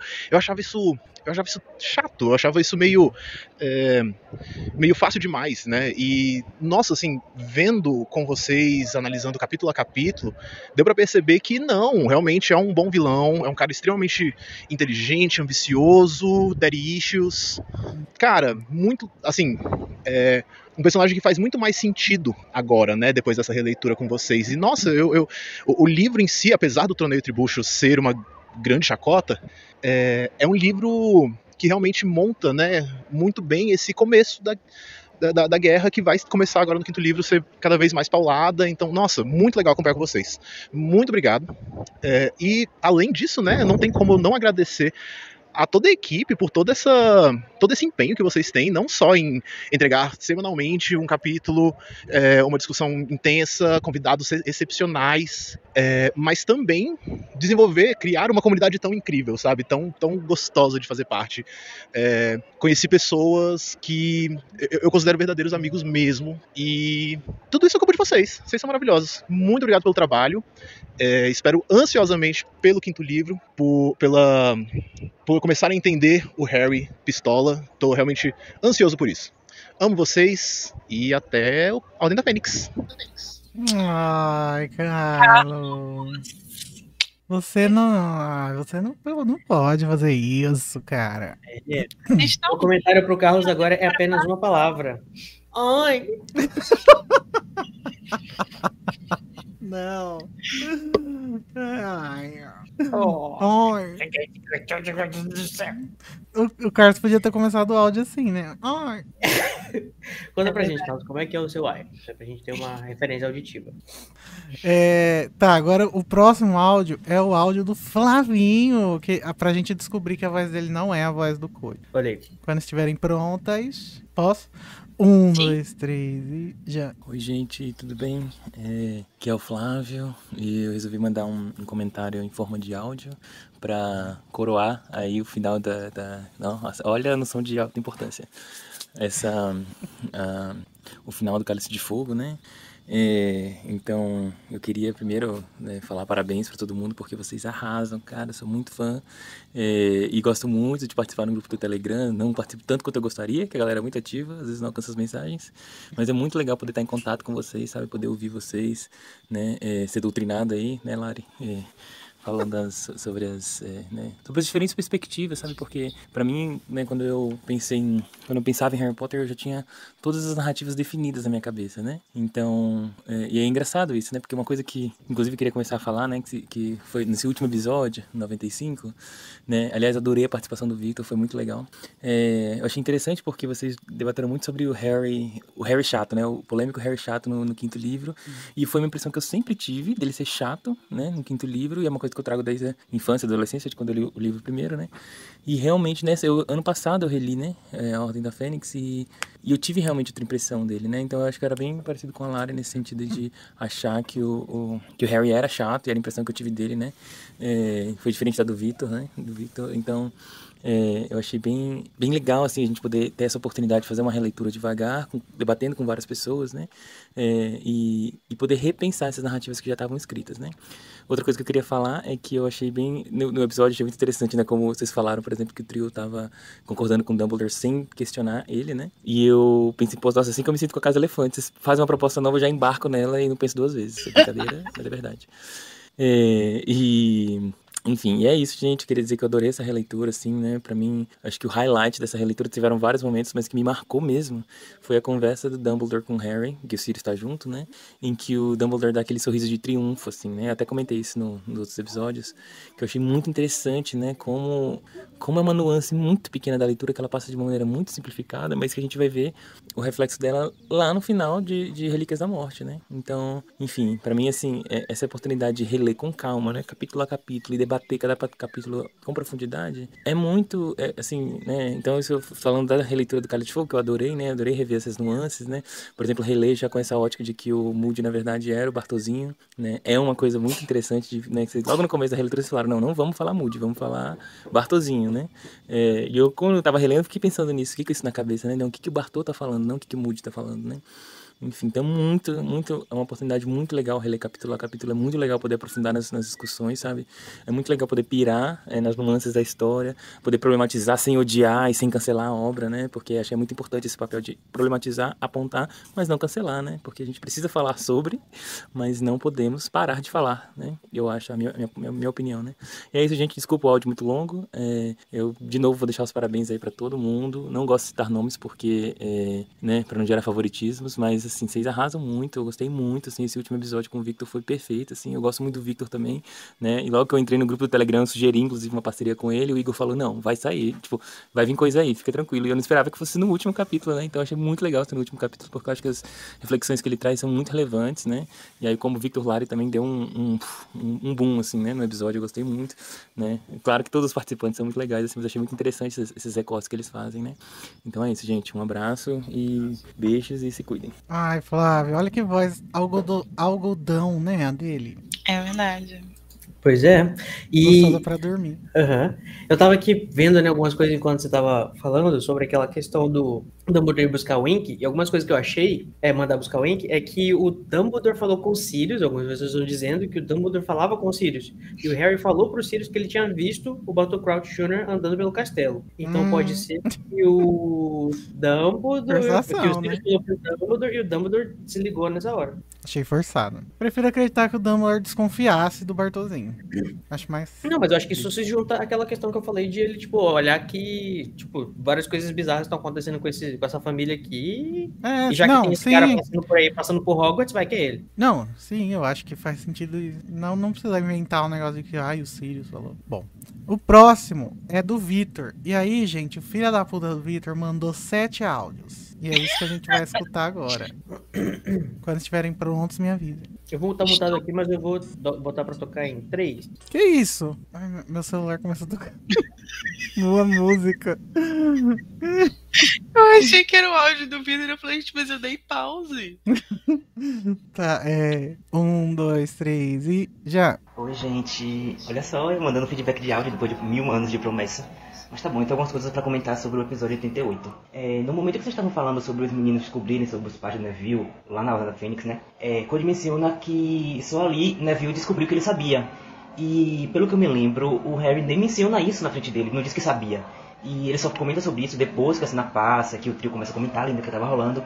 E aí Harry fala, né? Hum, eu sabia. Mas ele nem isso ele diz na frente do Neville. É um sorriso empático, né? E ele sente essa empatia muito maior pelo Neville. Porque ele sente que os dois tiveram mais ou menos as mesmas perdas na infância, né? Cada um ao seu modo e tal, mas é muito cruel. E vocês comentaram também do Harry estudando pra tarefa, né? Gente, quando ele tinha prova pra fazer, ele nunca estudou do jeito que ele estudou pra essa segunda tarefa. O que é que um prêmio de mil galeões não faz, né? Na vida de uma pessoa. Não são É, sete minutos, Sobre a são questão da sete segurança áudios. na prova em si, a impressão que fica é que o consenso de Kids, Ruby Kids, e tudo bem as crianças se arrebentarem fazendo as coisas, né? Foco que ninguém falou coisas perigosas, fazendo coisas. E tudo em nome do crescimento, independente da ciência, né? Fora que Hogwarts, se nada, lá em Hogwarts nada dá certo, sempre tem a Madame Pomfrey pra, pra remendar os meninos. É, a cena de Dumbledore pensando, essa cena é a é minha favorita. A cena de Dumbledore e Minerva pensando em quem convidar, o- como os pais de Harry, né, pra poder assistir, mais ou menos assim. E menina, Dumbledore falando, né? E menina, vamos ter que mandar os pressos de Hogwarts buscar os Dursley, né? Aí McGonagall falou, é o que, Maricona, tá doida? Tu não aprendeu nada quando eu disse que não era pra tu deixar o menino Harry com aquele povo, com aquela raça ruim. Aí Dumbledore, mulher, mas os parentes. Parente nada, me dê esse papel aqui. Aí tomou o pergaminho na mão de Dumbledore e escreveu na querida Mori e o resto é história. Outra coisa interessante também é o tour dos Weasley, é, dos Weasley mais velhos por Hogwarts, que ele foi divertidíssimo pra mim. Porque eu imagino a cara de, a cara de constrangimento dos filhos, né? Imaginando os pais que Molly falando, né? A gente se pegou aqui, a gente se pegou aqui, ali, e os meninos tudo com a cara no chão, querendo não saber onde os pais se pegavam. E aqui tá mais uma prova, que a gente já comentou no começo do livro, de que o banheiro rola solto ali naquele lugar, né? Porque eles, se eles conseguiam fugir no meio da noite, pra dar um bitoquinho aqui, um bitoquinho aqui, o que, que eles não faziam no banheiro, né? Que é muito mais fácil de entrar do que você sair da noite pra perambular para o castelo. Vocês falaram também sobre a segurança no labirinto. Mas o que vocês não levaram em consideração é que os, profe- os professores eles não estavam ali para ajudar em uma situação de perigo. Ele estava ali para ajudar quem pedisse ajuda. Então, se algum dos quatro competidores tombasse e, tipo assim, não pedisse ajuda, ele ia ficar ali até que a prova terminasse. E é por isso que faz sentido pra mim eles estarem caminhando pelo chão ao redor do, do labirinto e não sobrevoando vassouras. Até porque, né, tipo, as pessoas morrem no torneio entre bruxo. Então, quem se inscreveu sabia dos riscos. É, e também, eu, é, o momento que eu vi Krum atacando Cedrico, eu lembro que a minha primeira impressão foi tipo, eita caralho, o Rony tava certo, a máscara caiu e tal. E eu fiquei bem feliz depois que eu descobri que não tinha sido ele que atacou o Cedrico, né? Porque, tipo assim, né, Krum eu já amava e eu comecei a amar muito mais fazendo essa releitura com vocês. E é isso, gente, eu amo vocês. Beijão. Tá, agora vamos pro próximo. O bom é que tem uma musiquinha no fundo, né? Atenção. Ô, ô Carlos, você falou aí no comentário que 7 minutos de Vitor é, é maravilhoso, mas não é 7 minutos de Vitor, é 7 áudios. Esse que vai tocar agora, por exemplo, tem 5 minutos e meio. então vai. Um, dois, três e já. Oi, gente. É, trazendo aqui o feedback do episódio 89. É, vocês começaram falando já do osso do pai. É, eu concordo que vocês falaram sobre ser um ritual, ritual antigo e tudo mais. E faz sentido pensar no corpo do homem para recuperar o corpo. Porque sempre que vem do homem, nessa cultura patriarcal que a gente tem, é o que se perpetua, né? Quem voltou dos mortos não foi Tom Gaunt, foi Tom Riddle. Então eu acho que essas coisas se envolvem, sacou? Eu também não lembro se tem informações de onde Merope morreu, tipo, onde é ela tá enterrada e tudo mais. Então Voldemort acho que ele achou muito mais fácil ali pegar os ossos do pai, que estavam ali identificados, do que, porque acho que ele não tinha exatamente condições de ficar procurando pela ossa da, da mãe. Então eu acho que foi por isso que ele pegou os ossos do pai, na hora de fazer o ritual. O osso do cunhado. Também ouvindo o episódio, é tipo, vocês acham que somente o osso do pai funcionaria? Tipo, será que o osso do avô, de um tio, sei lá? E tipo, será que a poção usa o DNA pra funcionar? Ou é simplesmente pura magia? Eu queria saber a opinião de vocês sobre isso. É, vocês falaram também sobre a magia de retornar ao corpo, né? Se ela já existia e tudo mais. Na minha cabeça, quem inventou a Horcrux também inventou o jeito de recuperar o corpo. Porque senão a Horcrux acaba sendo magia inútil, sacou? Morder, morreu, perdeu o corpo, enterrou e tipo, o pedaço de alma vai ficar ali vagando sem ter como voltar. Então acho que quem inventou a Horcrux também inventou o jeitinho de voltar. É, eu amei a teoria da poção funcionar pra qualquer pessoa que queira dar um up no corpo. E tipo assim, essa poção que fez o Voldemort voltar foi a mesma poção que fez o Steve Rogers virar Capitão América, né? Marvel, por favor, você pode fazer essa retificação, porque você tem uma poção pra dar um up no corpo. Isso a gente já viu nas HQs. É, eu acho que vocês falaram também quando o Voldemort faz as Horcruxes, tem reflexo no corpo físico. E eu, eu realmente acho que isso é verdade, porque assim, naquela cena que aparece ele pedindo emprego pro Dumbledore, a narração fala que ele não era mais aquele jovem bonito que era de antes, né? Ele fala que as expressões estão meio borradas. Então eu sempre associei isso a pessoas que não têm alma inteira. Então, assim, gente, ele não tem nariz. Eu tenho certeza que essa plástica, essa plástica ele não fez por estética. Isso aí rolou porque ele tava dividindo a alma. Então acho que os pedaços do corpo meio foi desmanchando, foi desmontando. É, sobre a morte de Cedrico, eu tô com Code no sentido de que não era um personagem que exatamente eu empatizava, né? Cedrico tava ali, não sei o quê, mas não, não sentia muita empatia pelo Cedrico. é, tipo, para além, pra além da tragédia que foi pros amigos, pros parentes e tal, eu sofri, eu não sofri muito com a morte dele ali naquele momento, não. Tipo, lá depois do discurso do Dumbledore, no finalzinho do livro, que eu fiquei mais sentido, mas ali no cemitério foi mais o choque do que o sofrimento por ele ter morrido, que a gente não esperava, né? Do nada, pô, morreu. Mas assim, ah, meu Deus, Cedrico morreu. Não foi pra mim. É, Cole comentou depois também que quem matou Cedrico foi Rabicho. E aí veio aqui um insight na minha mente, né? O Rabicho, ele é menosprezado por Voldemort, e tipo, depois a gente vê muito pelo Snape também. E a gente fica com a ideia de que ele é um bruxo medíocre, mas na realidade ele não é. Ele conseguiu matar uma pessoa, uma coisa que o próprio Bartolzinho no Corpo de Moody disse que precisava ser muito poderoso para conseguir, e usando uma varinha que nem pertencia a ele, sacou? Então, Rabicho ele era medroso, covarde, um pária, etc, etc. Mas ele não era um bruxo, um bruxo fraco de poderes, até porque é um animago, né? Assim, na época da escola aprendeu a se, a se modificar. Então ele não era um bruxo qualquer. É, Sobre a varinha de Dumbledore, eu me pergunto se Dumbledore não se questionou sobre a varinha, tipo, se ela tava ali, ou se ele realmente não quis mexer na casa e deixar tudo intacto, tipo como um memorial. E é estranho pensar que ele tinha suspeitas que Voldemort voltaria, mas não correr atrás da varinha pra, tipo, evitar o tipo de coisa que rolou no cemitério e tal. Não sei se ele já tinha pensado nisso. E eu acho que faz mais sentido também o Rabicho ter pegado a varinha de Voldemort logo depois da queda. Tipo, ele não esperou muito. Ele sabia que o mestre ia... Ele sabia que o mestre ia estar lá, né, daquele, daquele desgraçado e com a consciência pesada porque ele, ele fez o que fez, né? E assim, quando ele foi lá ver a merda que ele tinha feito, ele, putz, fiz merda que a casa explodiu, todo mundo morreu. Aí eu acho que ele ficou com a consciência pesada, foi lá, pegou a varinha e guardou. Essa varinha ficou guardada até quando ele encontrou o Voldemort de novo. É, vocês falaram também sobre a carne do servo, que é dada de bom grado. E eu acho que por mais que a bicho quisesse estar em qualquer outro lugar do mundo, é, eu acho que ele foi ele que pegou a faquinha e arrancou o braço fora, só que arrancou a mão fora. Ninguém tomou dele a força. Ele fez porque ele quis. Por mais que ele esteve assim, coagido e tal, ele tinha escolhido não fazer e morrer. É, então, assim, ele escolheu dar, entre aspas, de bom grado. E aí eu escrevi esse, esse comentário e o Daniel falou e repetiu tudo que eu pensei, porque eu vou ouvindo e vou digitando, né? E dessa vez eu tô gravando áudio. É, a Fabrina também, que participou no episódio, beijo Fabrina, é, perguntou por que, que o sangue de Dumbledore não ser utilizado. E o pessoal respondeu também, né, que falaram que tinha a ver também com o fato de que Dumbledore tinha derrotado Voldemort uma vez, e que ele é adversário à altura. Eu acho que para além disso, Voldemort considerava, considerava o Harry o seu maior adversário, por conta da profecia. Dumbledore ele era muito poderoso, era um adversário, blá blá blá. Mas Voldemort só tinha olhos como adversário para Harry por causa da profecia. Então faz mais sentido ter sido o sangue do Harry do que o sangue do Dumbledore ser usado na poção. E lá no finalzinho, no momento espectro, vocês falaram que a volta do Voldemort foi o clímax do, li o clímax do livro. E geralmente na literatura, o clímax da obra é quando o herói consegue vencer o vilão. Mas no Cálice, a cena que Harry foge, tipo, que, que os espíritos voltam pro Voldemort e seguram ele lá e tal, ele, acho que ele não tem o mesmo peso do que essa cena de Voldemort surgindo do caldeirão, né? E é interessante pensar que Voldemort, mesmo sendo assim, meio burrinho, né? É, ele é um personagem tão bem construído ao longo de quatro livros que só o momento do seu surgimento já resulta no ponto alto da história até aqui. Eu acho sensacional a forma como isso é construído. E é isso, gente, que eu queria acrescentar. Desculpa o áudio longo. Beijo, beijo e eu amo vocês. Ai, ô, vida. É... Ele perguntou uma coisa lá no começo do áudio, alguém anotou? Eu esqueci o que, que era. Não tem uma pena de repetição rápida, infelizmente. É, então vamos pro próximo, né? Ah, eu já lembrei. Ele perguntou sobre a genética. Se a gente. Está muda, amiga. Pronto. Se poderia ser o osso do avô, né? Ou do tio. Ou do cunhado. Eu acho que tem a ver um pouco de cada, assim. Acho que é importante que seja do pai, não poderia ser qualquer homem é, sem ligação genética, mas eu acho que tem a questão simbólica também, que é muito importante na magia. Então, acho que ser o pai é essencial. A não ser que seja um caso, talvez, em que, tipo, o avô foi, talvez, a figura paterna. Aí talvez isso possa ser um pouco diferente, assim. Bom, mas figura paterna por figura paterna, o pai biológico dele não foi, né?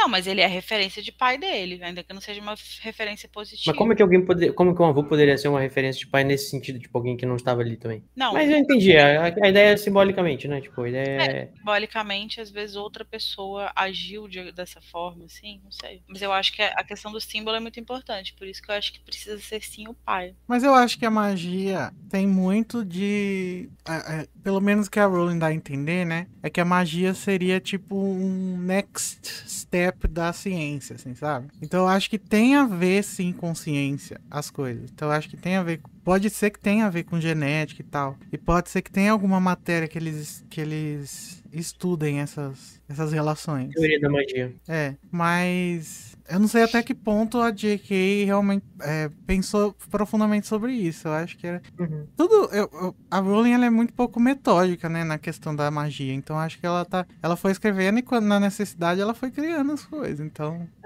E ela pode, e ela consegue, é, como é que é, Geralt? Se safar é, disso, porque realmente a magia é uma coisa que pode ser super subjetiva e, É. e né, tipo, ah, é magia e as coisas dá, dá pra- assim, a magia ela é como se fosse uma, uma ferramenta na história, né? Então, tipo, ela é uma coisa que vai fazer as pessoas, as pessoas terem alguma interação ou as coisas acontecerem de alguma forma. Então, o fato de ela, de ela realmente ser esse, esse, essa, essa lacuna que vai preencher as coisas, né? Aí ela pode ser como ela quiser. Uhum. E de uma forma um pouco sistemática, eu diria, né? Realmente, acho que é, talvez não pouco, mas não tão quanto algumas pessoas que são mais sistemáticas gostariam, como eu, por exemplo. Mas ao mesmo tempo que também faz sentido que ela não seja sistemática, porque, né? é, até porque se você parar pra ver também a magia real, né? Vamos dizer assim, pra quem acredita e tal, ela é uma coisa que é muito, que, que ela tem muito mais a ver com o símbolo e com a intenção do que com uma coisa exata. Né? Tipo, você não tem que fazer uma poção com três colheres de sal se você usar dois não vai dar certo, não é assim? A- a- é uma coisa tipo de, Uhum. de o que, que significa aquilo e como é que aquilo, o que, que aquilo tem a ver com a tua intenção e com, de onde que você tirou e tudo mais.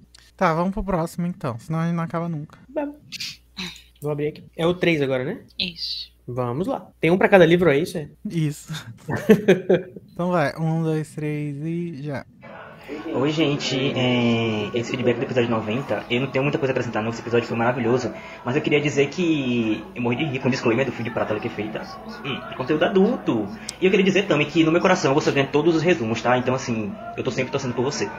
Beijo, A amo vocês. Tami, ela é a vencedora moral de todos os duelos. A verdade é essa. Sim.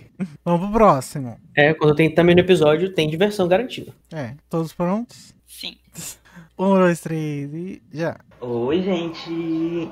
É, Oi. trazendo feedback do episódio 91, né? Eu achei muito bonita a associação que o Danilo fez da música com momentos simbólicos de Harry Potter, né? E Lari falou da canção que Snape canta naquela cena caótica do banheiro e tal. Eu lembrei também de um outro momento que a Fênix canta na cabeça de Harry, que é justamente quando é, quando cai a ficha de que Dumbledore morreu. Então, tipo, lá no fim do Enigma, né? Ele ouve a Fênix cantar e depois de um tempo o Fawkes vai embora, né? Deixando o Harry sozinho. Então, tipo assim, a ficha caiu e a música também fez todo aquele aquela participação né, no sentimento de Harry. E momento polêmica, que sabia que ia rolar nesse episódio, que é pra falar sobre Deus Ex Machina. Eu tava doido pra falar sobre isso. Então, desde lá da Câmara Secreta, né, que a gente tem esse termo, essa discussão. Eu gosto desse termo porque é um daqueles que a galera na internet se apropriou, esvaziou e agora usa porque quer. Deus Ex Machina, lá na sua criação, né, era tipo uma solução mirabolante que o autor não quis ou não conseguiu resolver, né? E hoje em dia eu considero Deus Ex Machina qualquer solução ruim pra uma história ruim. E eu acho que não é o que acontece nesse livro, né? Porque o Priori Cantatem, ele é uma solução mirabolante, porque, assim, é uma cena incrível, né? Que literalmente para os eventos que tá acontecendo. Voldemort tá lá gente- Fire, duelando com o Harry e tal, e os comensais estão ali naquele lugar, aquele negócio, confusão, gritaria. E do nada um evento quase sobrenatural surge. Mas, tipo assim, isso diferente de outras histórias, não é algo que acontece do nada, sacou? É, e também não é uma coisa sem explicação. Por exemplo, Dumbledore. Oh, Dumbledore. Daenerys surgiu pra salvar os suicidas lá na. pra lá da muralha em Game of Thrones. Aquilo ali foi um puta, um puta Deus Ex Machina. É, Bruce Banner né, se transformando em Hulk do nada, assim, do momento que ele quer, lá no primeiro Vingadores. Isso é um puta Deus Ex Machina, mas o que acontece no Cálice é uma construção que vem desde o minuto 1, sacou? Que Harry pega na varinha, porque é dito que aquela varinha tem uma conexão com Voldemort. Então quando aquelas varinhas se encontram, pasmem que alguma coisa acontece. Tipo, é uma coisa que vem construída, é mirabolante, é incrível, salva o protagonista. Mas isso não é um demérito, porque tem uma construção lá do começo. Isso não é uma solução ruim pra uma história ruim. É uma coisa que vem sendo construída desde lá de trás. E vocês falaram também do círculo íntimo de Voldemort, né? Quando, quando fala desse círculo íntimo, eu só lembro daquela Santa Ceia bizarra que ele mata aquela professora de estudo dos trouxas lá no sétimo livro.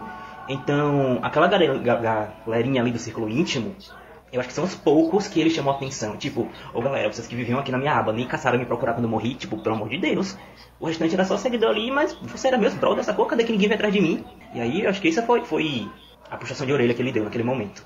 E sobre as figuras que voltam da, da varinha de Voldemort, tipo, pra mim é meio que uma sessão mediúnica personalizada ali, né? É como se literalmente as almas se materializassem, o que dá consciência pro Cedrico, pedir Harry pra levar ele de volta, né? O que dá consciência pra Lilian vir e dizer que tá, o pai dele tá voltando também. Então, essa consciência que faz até eles voarem de volta pro Voldemort. Tipo, pra dar, pra dar certos instantes de proteção, eu acho que fantasmas não fariam isso. Não conseguiriam fazer, se materializar dessa forma. Mas acho que espíritos materializados sim. Então é meio que uma coisa meio mediúnica, pelo menos na minha concepção. E é isso, gente. Eu, eu que eu queria trazer esse episódio pra vocês, que eu amei. Beijão. Beijo, Virto. Gente, perfeito. O... Só que ele não tinha colocado, quando ele enviou os áudios, tipo, pra qual, qual era pra qual episódio, né? Senão poderia estar dividido pelo, É verdade. pelo Mac. Mas vamos pro próximo. Qual que é o próximo? Eu tô um pouquinho perdido, nem consegui escutar esse último, mas depois eu vou escutar, Vitinho. E é o 4. Não, é o 5. Ah, agora que é o 5? É. Eu achava que eu tava. Nossa, tô bem perdido mesmo, então. Vai, esse aqui eu já vi. Ah, por isso que você começou a falar quando deu um minuto daquele outro. tá, vai. Isso. Um, dois, três e já. Oi, gente. Oh. É, vim trazer um feedback sobre o episódio 39 agora. É, vocês falaram que a maldição Cruciatus tinha a ver com tortura e algum tipo de tortura psicológica, mas eu acho que não. Eu vou discordar um pouquinho de vocês. Porque, tipo assim, óbvio que em algum momento, se você sentir dor suficiente, isso faz com que a consciência das pessoas quebre, né? Tipo, como que aconteceu com os Longbottom e tal. Mas acho que no momento da tortura ali, que a pessoa tá sofrendo crucio, a dor psicológica, ele vem muito mais dos torturadores do que da maldição em si. É tipo, essa tortura psicológica vem mais de ou do medo de receber o feitiço do que do feitiço em si, porque o feitiço ele causa dor física, não necessariamente a dor psicológica. A psicológica eu acho que quem causa mais são os torturadores. Vocês falaram também de uma coisa que explodiu minha mente, foi sobre a queda do ladrão, que eu sempre achei que fosse uma cachoeira, um- uma coisa assim com propriedades mágicas, mas tipo, eu nunca imaginei que fosse uma coisa feita pelo bruxo, tipo com uma poção e tal. É uma coisa que eu não sabia e eu tô impressionado com essa informação. E outra coisa também que eu achei interessantíssima pra terminar foi o Bombador. Eu morri de rir ouvindo. É isso, gente. Beijos e até a próxima. É, eu ia comentar alguma coisa. Ó, sobre a, a queda dos ladrões, acho que é uma especulação, né? Que pode ser, Uhum. talvez, alguma coisa feita por outras pessoas.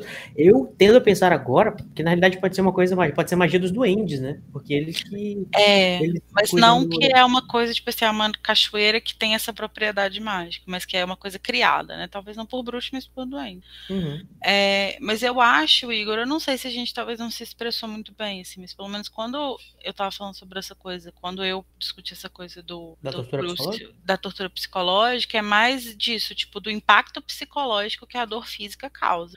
Mas de fato, a cruciatus é uma tortura física. Só que isso é uma É. coisa que não fica só no físico, né? Isso vai pro psicológico também. Aí era meio que um pouco disso que a gente tava falando. De como que é, que ele isso também é, como que isso também vai afetar a- o psicológico da pessoa, né? E isso acaba se tornando também uma tortura em paralelo ali.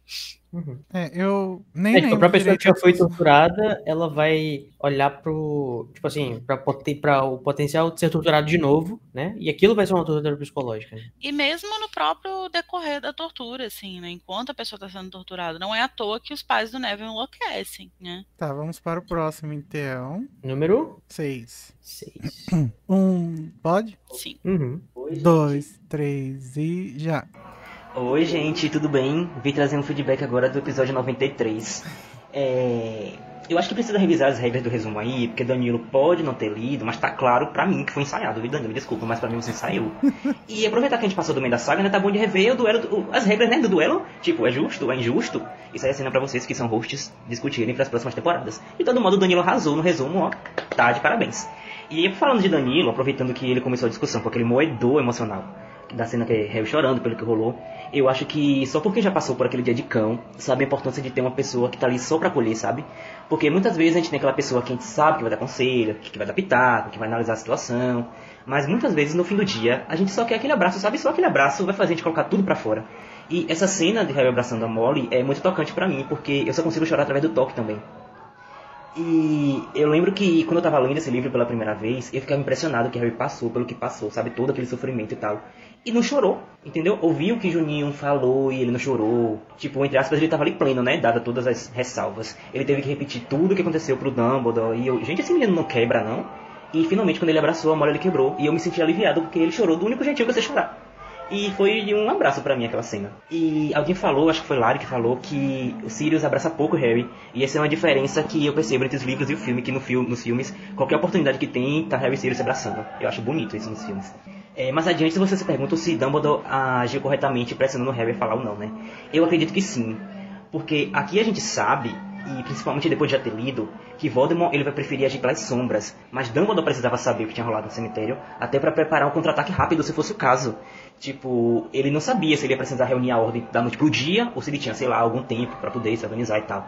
E depois que Harry contou tudo, ele mandou quem devia a missão, ele conseguiu se organizar para que a ordem tivesse uma sede e tudo mais. Mas sem Harry contar, ele já estava escuro e potencialmente em perigo, então eu achei que foi correto o Dumbledore ter, ter feito o Harry botar tudo para fora. E eu queria dizer também que o momento Minerva Pistola é um dos pontos altos da saga para mim. Essa cena e ela batendo boca com Umbridge no próximo livro são absolutamente tudo, tudo, tudo pra Amo, mim. nossa. Minerva Pistola, você é meu amor todinho. E é isso, gente. Obrigada. Até o próximo. É, gente, isso aí. a Minerva é a única. O único momento de paz que a gente tem em Ordem da Fênix. Ela é tudo de bom. É. O, mas o Harry não chega a chorar, chega? Quando ele tá sentindo que ele vai chorar, ele para, não é alguma coisa assim? Nesse livro. Não lembro. É, na hora que ele tá abraçando a mole, ele fala que ele quase chora, mas não chora. E eu fico pensando naquele emoji, não tem aquele emoji, eu acho que da, da a, a, irmã, a irmã postiça da, da, da Cinderela chorando com a maquiagem toda borrada, eu fico imaginando que o Harry deveria estar assim nesse momento, com a mole tipo, tudo. Tipo, aconteceu um monte de merda e ele, tipo, ainda segura o choro, gente. Pelo amor de Deus, pra que isso, menino? Então vamos finalmente para o último áudio número 7. Que tem cinco minutos e meio novamente. É, mas vai passar num piscar de olhos. Podemos? Só um minutinho. Eu já, não sei nem se eu já mutei. Não, ainda não. Peraí. É, agora é o 6, né? É o 7. Isso. Eu tô muito perdido. Tô, eu tô que nem a Larissa no começo do. do, do, do, do Aquele comentário com mil comentários. Tá, agora eu tô pronto. Pode contar. Um, dois, três e já. Oi, gente. Vim trazer um feedback do episódio 94 agora. É, eu queria começar esse feedback prestando minha solidariedade a Danilo, nosso rapper One Hit Wonder, que não conseguiu manter a popularidade. Mas Danilo, você mora nos nossos corações. E Luiz, pode continuar com as ono- onomatopeias sim, porque a audiência, no caso eu, acho que só eu, ama. Mas por favor, continue. Eu adoro. Aclamadíssimo as Vocês começaram a onomatopeias com uma das minhas frases favoritas do Dumbledore, né? Porque essa é uma lição muito importante. Tipo, a gente hoje em dia sabe as consequências de fazer uma escolha fácil ao invés da certa, né, Tadão? Você bem sabe disso. E é muito fácil escolher o ódio, escolher a negação, escolher a covardia diante da dificuldade, de escolher a individualidade em detrimento do coletivo, sacou? Diferente do que é certo, que muitas vezes envolve sacrifício, envolve entrega, envolve desprendimento. E lá na ordem, a gente vai ver o quão fácil é para a maioria das pessoas é, preferir acreditar que Harry tá mentindo, que Dumbledore ficou matosquela, porque o condão das pessoas é escolher o caminho mais fácil. E é por isso que o discurso do Dumbledore é tão necessário. E vocês falaram também que o Dumbledore ele ressaltou a necessidade da união, porque Voldemort ele tem a habilidade de separar as pessoas. E isso lá na frente a gente vê que o trio passa nas relíquias, né? Porque aquela crux do medalhão, ela tem um poder tamanho sobre eles que tem um momento que Harry tira do pescoço e a narração fala de que ele o sentimento de discórdia que ele estava tendo encerram. E tipo assim, ainda assim chega um momento que o trio se separa por conta desse medalhão, que tem a alma de Voldemort. Então eu acho que é interessante ver nessa releitura que essa discórdia que o Voldemort ele tem essa habilidade já foi ressaltada lá desde muito tempo antes. Então eu me pergunto, você tá metida com foreshadow, J.K. Rowling? Você gosta de escrever sobre isso? Fica o questionamento. É, eu queria comentar também sobre a cena em que Harry diz pro Hagrid que tá bem, e Hagrid olha pra cara dele e diz, para de mentir, garota. Oxi. É, daqui eu tiro a minha convicção de que Hagrid ele não é uma figura paternal pro Harry. Ele é uma figura amigável e além disso, ele é um porto seguro pro Harry, mas não necessariamente um pai. Porque reparem que toda vez que as coisas apertam pro, pro Harry, Hagrid aparece. Lá na Pedra Filosofal, é ele que re- resgata Harry dos Dursley. Até lá no finalzinho, na cena que Harry entra na floresta pra lutar com Voldemort e tudo mais, Hagrid tá ali também pra trazer ele de volta. E até na Ordem da Fênix, que eu acho assim uma, um das preocupações mais interessantes é que enquanto Hagrid não volta pra Hogwarts da missão que ele foi, Harry não tem um minuto de paz. Tem várias cenas dele pendurado na janela, esperando ver as luzes da cabana acesa. E Harry só consegue ter paz quando o Hagrid volta. E eu acho que o Hagrid, ele é pro Harry aquele amigo mais maduro, sabe? Mais vivido, mais velho às vezes. Que no olhar, só de olhar pra você, ele sabe que você tá mentindo. E ele diz isso nessa cena pro Harry, e eu sinto que reforça esses laços de amizade. Nas, nas entrelinhas pra mim, é como se fosse, é como se ele disse assim: Para de mentir pra mim, Harry. Eu sei que você não tá bem, mas eu tô aqui. Você não precisa mentir pra mim. Você pode ficar mal, mas eu tô aqui do seu lado, sabe? Pra lhe apoiar, pra lhe ajudar. E eu acho isso muito forte, é muito lindo. E é uma relação que, a não ser que você seja muito amigo dos seus pais, eu acho que é mais fácil de você ter com seus amigos do que com seus pais. Não sei, essa é uma sensação que eu tenho. Pulando pro assunto polêmico que o convidado Xará trouxe, é, é uma coisa que eu já tinha pensado, mas é importante a gente falar sempre sobre isso, que é justamente como é fácil é, a gente cobrar de autoras mulheres. Porque muitos posicionamentos de homens e coisas que eles escrevem e tudo mais, a gente não cobra, mas mulheres é muito fácil de meter o dedo e cobrar. É, o convidado trouxe Percy Jackson, né, que foi escrito por Riordan mais ou menos na mesma época, que ele não é cobrado por ele, por exemplo, colocar características, colocar as características de Clarice dos filhos de, de Ares como meninas masculinizadas, briguentas e tudo mais. Tipo assim, J.K. Rowling é cobrada sobre isso, mas Riordan não é. E a galera não leva em consideração a época em que foi escrito, sabe? E tipo assim, se for levar em consideração, se a gente for cobrar de Nárnia, que é um show de sexismo, a galera diz que não, mas antigamente é era diferente. Tipo assim, né? Pra passar esse pano pra J.K. Rowling, ninguém, ninguém passa, né? Se for falar de, das Crônicas de Gelo e Fogo, a galera diz, né? Não, porque na época era assim que as coisas aconteciam, então ele pano passado. Mas pras mulheres ninguém passa pano, né? Então assim, quando eu tô mulher, qualquer deslize é motivo de jogar pedra, tacar, tacar fogo, sabe? E não só J.K. passou por isso, né? Stephanie Meyer de Crepúsculo passou também. É, El James de 50 Tons. Essas mulheres elas foram perseguidas por conta de suas obras, de um jeito que os escritores homens tipo, não são e dificilmente serão. Então é importante a gente parar para refletir. A mulher é muito mais fácil de se cobrar do que quando é homem. Vamos, hashtag acabou machismo. Era isso. Sobre os testralhos, é, eu fiquei confuso também quando eu vi Harry saindo de Hogwarts, sem ver os testralhos, e no ano seguinte ele viu. E depois, né, que depois que saiu os livros e tudo mais, que a gente foi explicando, teorizando, é, essa explicação de que não somente ver a morte é suficiente, mas sim elaborar e entender o luto, faz todo sentido para mim, porque, tipo, até o final do Cálice, fica claro que Harry ele não conseguiu entender que Cedrico morreu. Tipo, ele ainda. Ele viu, rolou, mas ele ainda não conseguiu sentir completamente.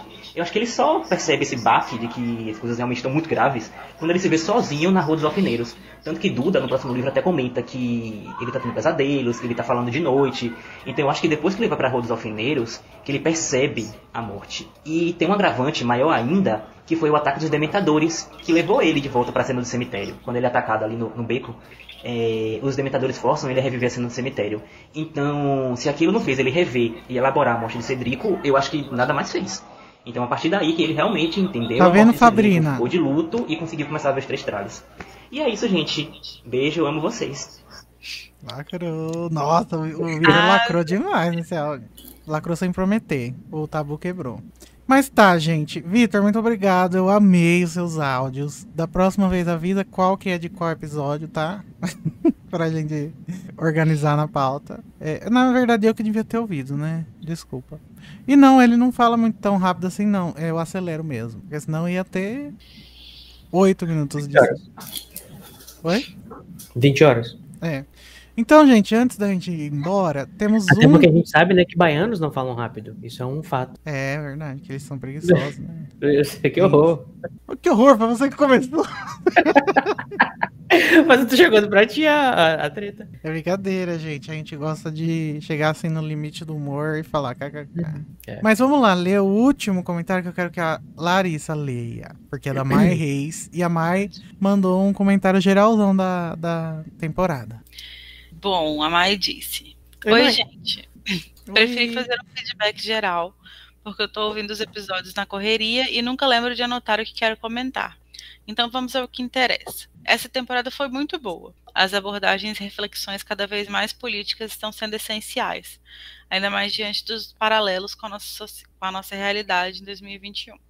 Cálice nunca foi um dos meus livros favoritos, mas nessa releitura ele subiu muito para mim e tenho certeza de que a casa tem um papel fundamental nisso. Ah, Mas alguns comentários específicos de coisas que vocês vêm falando nos últimos episódios. Sobre o Dumbledore, eu acho muito complicada a forma como a galera vem julgando o Dumbledore, colocando ele como sendo o grande vilão da história. Não é como se ele fosse super bom moço, mas é absolutamente compreensível dentro do contexto que ele use a influência dele para mostrar aos mais jovens, principalmente, a importância de se lutar. E enfim, o meu, o meu maior problema com isso é julgarem o Dumbledore e quererem vir redimir uns personagens nada a ver, como o Regulus e a Walburga. Lacrou, Mai. Lógica, não tem, porque, velho, vai redimir o Alburga Black, vai se fuder. eu nem sei o que é isso. É a É mãe a do mãe dos Sirius. vídeos. É comida? Ah, tá. É a mãe do Sirius. Aparentemente, ela merece muito mais um arco de redenção do que o Dumbledore. Não tem nem nome, gente. Me poupe. Lógica, não temos. Não temos mesmo. E sobre Rita Skeeter ser uma alegoria a Rowling nem faz sentido, considerando que vocês mesmos trouxeram sobre o que é uma alegoria.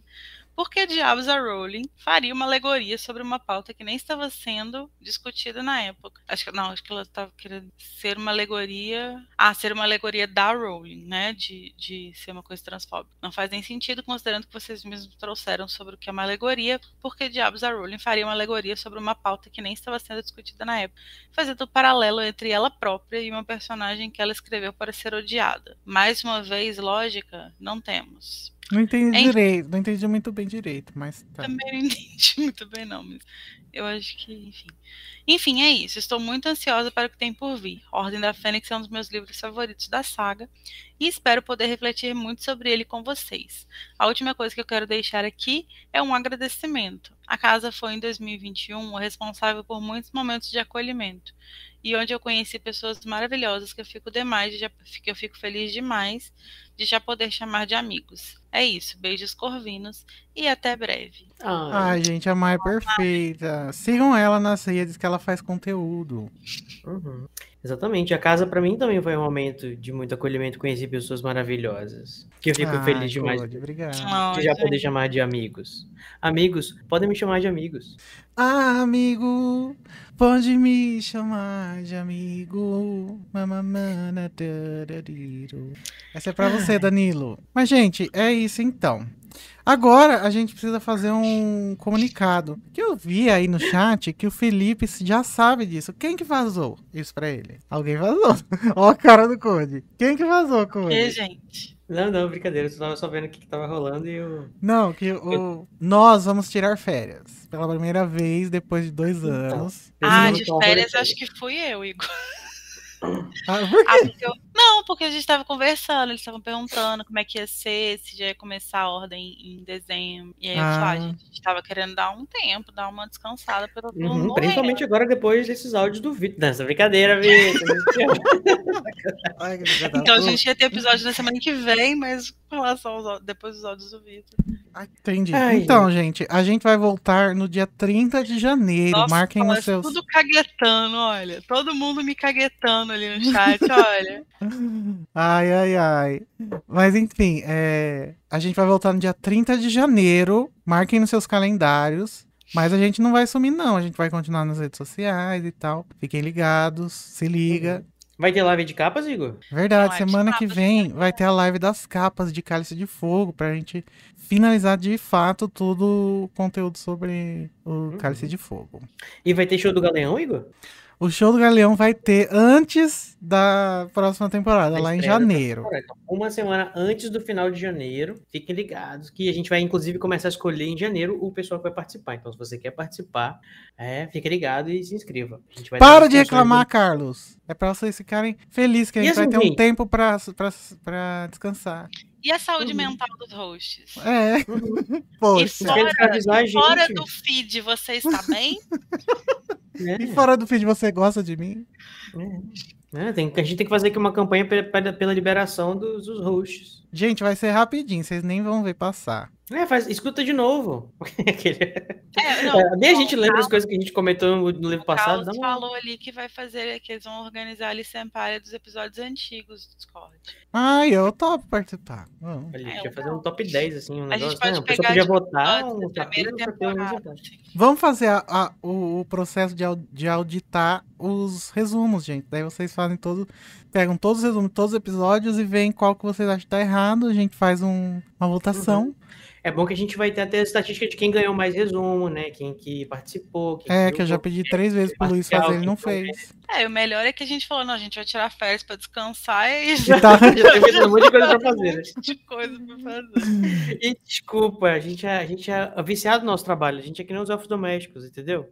É, gente, não. gente É, não, me- não tem nada de meia, eu não tô obrigando ninguém a trabalhar. Mas um- uma meinha até, até Vocês janeiro a gente. uma corrente amarrada aqui no meu pé pra eu estar aqui. É porque vocês acham que não aparece o pé das pessoas na live. é. Coincidência? exatamente. Mas então é isso, gente. Muito obrigado a todo mundo que veio aqui no chat. É, todo mundo, todo mundo, Carla. né? Eu não vou falar todo mundo, gente. A minha voz já tá morrendo.